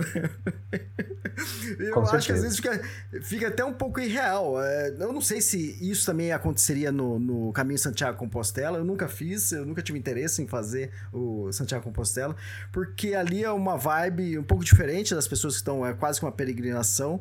Mas eu não gosto desse lance fácil, né? Essa ajuda. Quando você recebe uma ajuda e é merecida, cara, isso cai como uma, né? Como fosse uma benção do céu. Agora, eu percebo, ainda mais gravando muito podcast aqui de, de é, mais de bicicleta, de é, cicloviajante, que essa ajuda acaba virando quase que uma obrigação. Quando não tem, o pessoal fala, mas como não, né? É, como não tem um quarto para dormir numa cidade, né? Sim, Pô. É. Mas isso é uma eu, coisa eu, que a gente tem que se policiar também, né? Então, eu já vi, tipo assim, pessoas, já gravei com pessoas, tipo assim, a pessoa saiu de uma cidade A, pedalou é, 90 km, chegou na cidade B, na cidade B, é, o, no, o quarto que ficou, a casa que ficou, é, a pessoa não era tão solista e a, a, casa meio bagunçada e a pessoa reclamou por causa disso. Falei, caramba, né? Na nossa mente, né, de hiker, né? É, você saiu da cidade A, vai para a cidade B, tem 80 quilômetros, tem 80 quilômetros de hotel para você a céu aberto, né? Para você acampar, né? E as pessoas tinham barraca, né? Uhum. Então, tinha 80 eh, quilômetros de lugares para você acampar e passar um dia, uma noite tranquila. E a pessoa, com toda a facilidade que a pessoa, é, dando a casa para dormir, ainda reclamava. Eu vejo que, tipo assim, essas coisas quando fica muito fácil, acaba virando uma obrigação, entende? É, a, a pessoa lida como se fosse um, um tipo... É quase uma é quase uma arrogância de tipo assim, cara, as pessoas não estão aqui para te ajudar, né? as pessoas estão levando a, vi a, vida delas, né? Exato. Então, o que eu sempre penso, o que eu sempre faço é é muito bom, óbvio, se alguém se alguém aparece do nada, te oferece e te ajuda, eu sou muito grato a isso, a qualquer ajuda. Agora, eu não conto com isso, certo? Uhum, tipo, uhum. você não pode contar com isso. Porque se você está contando com isso, você, você não está se colocando realmente é, é, é, na natureza, na, no, no, no desafio. Tá, Exato. enfim, sabe? Gente, você tá com a é, é, muleta, é, né? bom quando ajudam, mas não pode contar com isso. Exatamente, você tá contando com a muleta, né? Com alguém com ajuda. Então, aí já. aí já foge um pouco do, do, do princípio. Mas, é. mas, mas legal. Mas é, foi bom, né, ver isso, né? Você experimentar isso. Você já tinha experimentado, talvez, isso em outras partes do mundo que você já caminhou. Mas ali, né, com, com, que nem a história que você acabou de contar. o cara entrou e tchau, cara. Isso é fenomenal. Isso é, isso é maravilhoso, cara. Sabe? O cara não foi grosseiro, mas óbvio. Isso é vida real, cara. É, mas sabe. Mas é o cara vivendo a, vi a, vi a vida dele. E é quase como que. Tipo assim, eu aposto que o cara deve pensar assim também, vai. Esses caras vieram pra cá, sabe? Então eles, uhum. eles, eles devem saber o que, no que, que eles estão se, se metendo, sabe? Exato. Tipo. Esses caras já estão 20 dias, 30 dias caminhando é. assim, um dia a mais não vai fazer diferença. E é. faria, né? eu, eu aposto, se a gente estivesse morrendo ali, se, se meu amigo estivesse passando mal ali, ele com certeza teria ajudado a gente. Mas. Isso, sim, sim. Mas é, é tipo assim, é, é, aí a gente, a gente tem que respeitar. É, é, a cultura do país, sabe? Não é um país Exato. tão solícito assim, mas também não é um país mal educado, sabe? Em nenhum momento ali na Islândia eu fui tratado com falta de educação. O que foi bem diferente nos Pirineus, tá? Que, tá. É, é que, é, que, é, o próximo, que já é o próximo podcast. É, então. o, o, o Arthur, ele, ele conversou comigo antes, né? Falou, Elias, a ideia é gravar os três podcasts junto. É, mas já tá duas horas e meia aqui, caramba. Duas horas e vinte aqui. É. Aí, ainda bem que eu já tinha falado pra ele, não, vamos dividir em três. Mas é, mas eles, mas é por isso que é bom bater um papo com você, né? Porque realmente a, a conversa flui, né, cara? Não, mas você tinha falado é, no in-off pra mim. Falou, é, então, é. Mas eu acho que a gente acaba conversando, acaba estendendo, né? E o legal é isso, né? Sem, sem, quer dizer, a gente teve um roteiro, né? Você me passou o roteiro, mas a gente vai, vai abordando outros assuntos também. É. Show, cara. Ah, cara, fantástico. Olha, por mim, tá? Pelo que eu já pesquisei, porque eu já tinha trilhas planejadas para lá, mas até onde eu pesquisei, você talvez. Quer dizer, você talvez seja o primeiro brasileiro a cruzar a Islândia. não importa em que sentido, a pé, né? Não importa é. que sentido, né? É, uhum. Agora, essa trilha que você fez, é certeza que ninguém vai repetir, né? É, então, só, é. só se você disponibilizar o, o, o, o seu track, né? E... Mas, Não, cara, ó, fantástico. Mas até falando sobre isso, Elias, como eu tive, né, lá no começo, como eu falei, que teve um cara que ele poderia ter me ajudado e ele não me ajudou, eu me coloco, se, se alguém aqui que está escutando um dia quiser fazer, quiser cruzar a Islândia também, ouviu tudo isso, ouviu, ouviu tudo sobre as Highlands e ainda quer ir, enfim, tô, tô brincando. Tô brincando. Mas, quem, quem quiser ir, vem falar comigo que eu passo todos os arquivos que eu usei, todos os arquivos de GPS, sem problema, sabe? Porque eu acho que, tipo assim, nós como trilheiros, é, pessoas no mundo outdoor, nós temos que, enfim, se, se ajudar, né? Então, eu, eu tô aí. Se alguém, se alguém quiser, tiver interesse, vem falar comigo no meu Instagram e eu passo sem, sem nenhum custo, tá? Não vou... Eu... enfim... Fantástico. Não, mas e é isso, né? Tudo, a maioria das pessoas que escutaram aqui o podcast falam: esse cara é louco, você tá louco, né? Mas sempre tem aqueles, cara, que você fala, o cara pensa, puta, cara, que desafio, hein? sempre tem um que, que quer encarar, né? Eu tô escrevendo o livro da Patagônia e, e o último capítulo, acho que talvez vai ser o último capítulo, é, o último capítulo, que é mais ou menos isso, tipo, não vá para lá, entende? não é pra fazer, não vai fazer. E com certeza que um ou outro vai entender que a jogada é vai, entende? É, você topa é. o desafio, né? É exatamente o que você acabou de fazer, que acabou de cruzar aí. Foram quanto, quantos quilômetros deu total? Olha, eu não, eu não, lembro agora, mas foi em torno de 927, alguma coisa assim. Ou 950. Cara. Foi 900 e alguma coisa. Tá lá no meu Instagram também, no último post sobre a Islândia.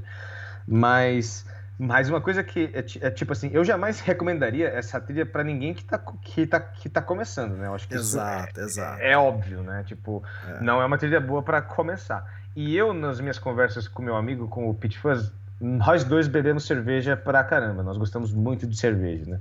E numa uhum. conversa que foi muito engraçada, a gente, a gente, começou a classificar todas as trilhas que a gente, que a gente já fez em tipos de, de cerveja, sabe? Tipo assim, ah, o Caminho de Santiago é tipo uma Pilsen, lá que é a cerveja boa pra, se, pra se começar, sabe? Aquela cerveja que, tipo assim, que desce bem, que desce fácil, que é muito fácil de gostar, né? Assim, é. e, a te, e, a, e a Arthur? Pô, a já vem com né, uma, um, um amargor a mais ali, né? Então, é, eu, acharia, eu, eu acho que ela é uma lager mais forte e tal, não sei o quê. Ah, ok. É. E, e, a, e, a, e a PCT? A PCT é uma cerveja, é uma IPA. Pô, e a, hum, e, a e, o, e o CDT? Ah, era uma Hazy IPA, né? Que é uma IPA mais... Que é a IPA que eu mais gosto, tá? É uma IPA mais... Enfim. É, eu, eu, eu, eu, botei que ela era uma Hazy também, porque o, o CDT eu gostei mais do que o, do, do que o PCT. Aí, tipo assim, aí a gente chegou finalmente na Islândia. Pô, então qual cerveja seria a Islândia? E daí o Pete que matou a pau ali. Assim, cara, seria uma sour, sabe? Aquela cerveja mais azeda. Caramba. Aí eu, tipo assim, cara, por que uma sour? Porque, sinceramente, essa trilha, em, por boa parte dela, não tem nada a ver com nenhuma outra trilha que eu já, que eu já fiz. E quem já tomou uma sour sabe que o primeiro gole é tipo assim, cara, isso aqui não é uma cerveja. E essa foi a nossa sensação, sabe, ali nas Highlands. Tipo assim, cara, isso não tem nada a ver com as nossas. Não é que não tem nada a ver, mas tem muito pouco a ver com as é. nossas experiências anteriores, sabe? Então, enfim, a, a, a, a, nossa trilha pela Islândia, a nossa Great Icelandic Traverse é uma sour. Boa, adorei, adorei. É, fantástico isso. Ô, Arthur, pô, cara, você tem que escrever livro, cara. Tá aí, cara, tá na ideia. Tô, eu tá. até tô escrevendo um, vamos ver o que. Ah, é, tá mesmo? Sim, já escrevi umas boas páginas, mas eu. Eu não sei, né? O processo criativo, né? A, é, é... Tá, tá quanto tempo que escrevendo? Eu levei quatro anos meu primeiro livro. Ah, é? Bom, eu tô mais tranquilo. ou menos há um ano, eu acho. Eu então comecei tá... logo depois da última, da Continental Divide Trail. Né? Então... então é sobre ela. Então é a que você mais gostou, então é sobre ela. Talvez. Não é Talvez. bem assim. Eu tenho uma ideia um ah. pouco diferente aí. Eu, eu não tô tá. fazendo uma coisa tão direta assim, sabe? Tá, tá. Mas, mas vamos ver. Eu, eu, eu não sei, porque eu parei de escrever, daí eu fui fazer essa viagem que durou quatro meses, sabe? Enfim, agora eu tô voltando, né? Voltei pro Brasil faz pouco tempo. Exato. Cara, fantástico, cara. Que aventura mar maravilhosa, cara. E com certeza o pessoal deve ter gostado. Quem se interessar já. O Arthur já falou que, que ajuda. E segue o Arthur lá no, no, no Instagram, né? Arthur com th.ville, é dois L's, né? E E no final. Arthur, cara, Obrigado, fantástico, adorei o podcast, aventura, putz, cara, isso é de cinema essa aventura que você fez. E... Não, Elias, valeu aí pela oportunidade, né? Você sempre, tipo assim, dando espaço aí pra gente que faz essas coisas, vir aí com a história, compartilhar e, pô, e ter essa conversa excelente aí. Né? Cara, o mais legal são as histórias, cara. Pô, fantástico isso. Bom, e o próximo é Pirineus, hein? Ó, quem tá escutando esse, depois vai ter podcast Pirineus, hein? É, a parte 2 aí. A parte 2. Depois tem a parte 3, Groenlândia ainda. Oh, caramba, hein? É, Bem foi, coisa boa é por aí. aí. Arthur, obrigado, valeu e até a próxima. Obrigadão, valeu Elias, um grande abraço. Até valeu, a parte 2. Na... Falou, Feliz Natal.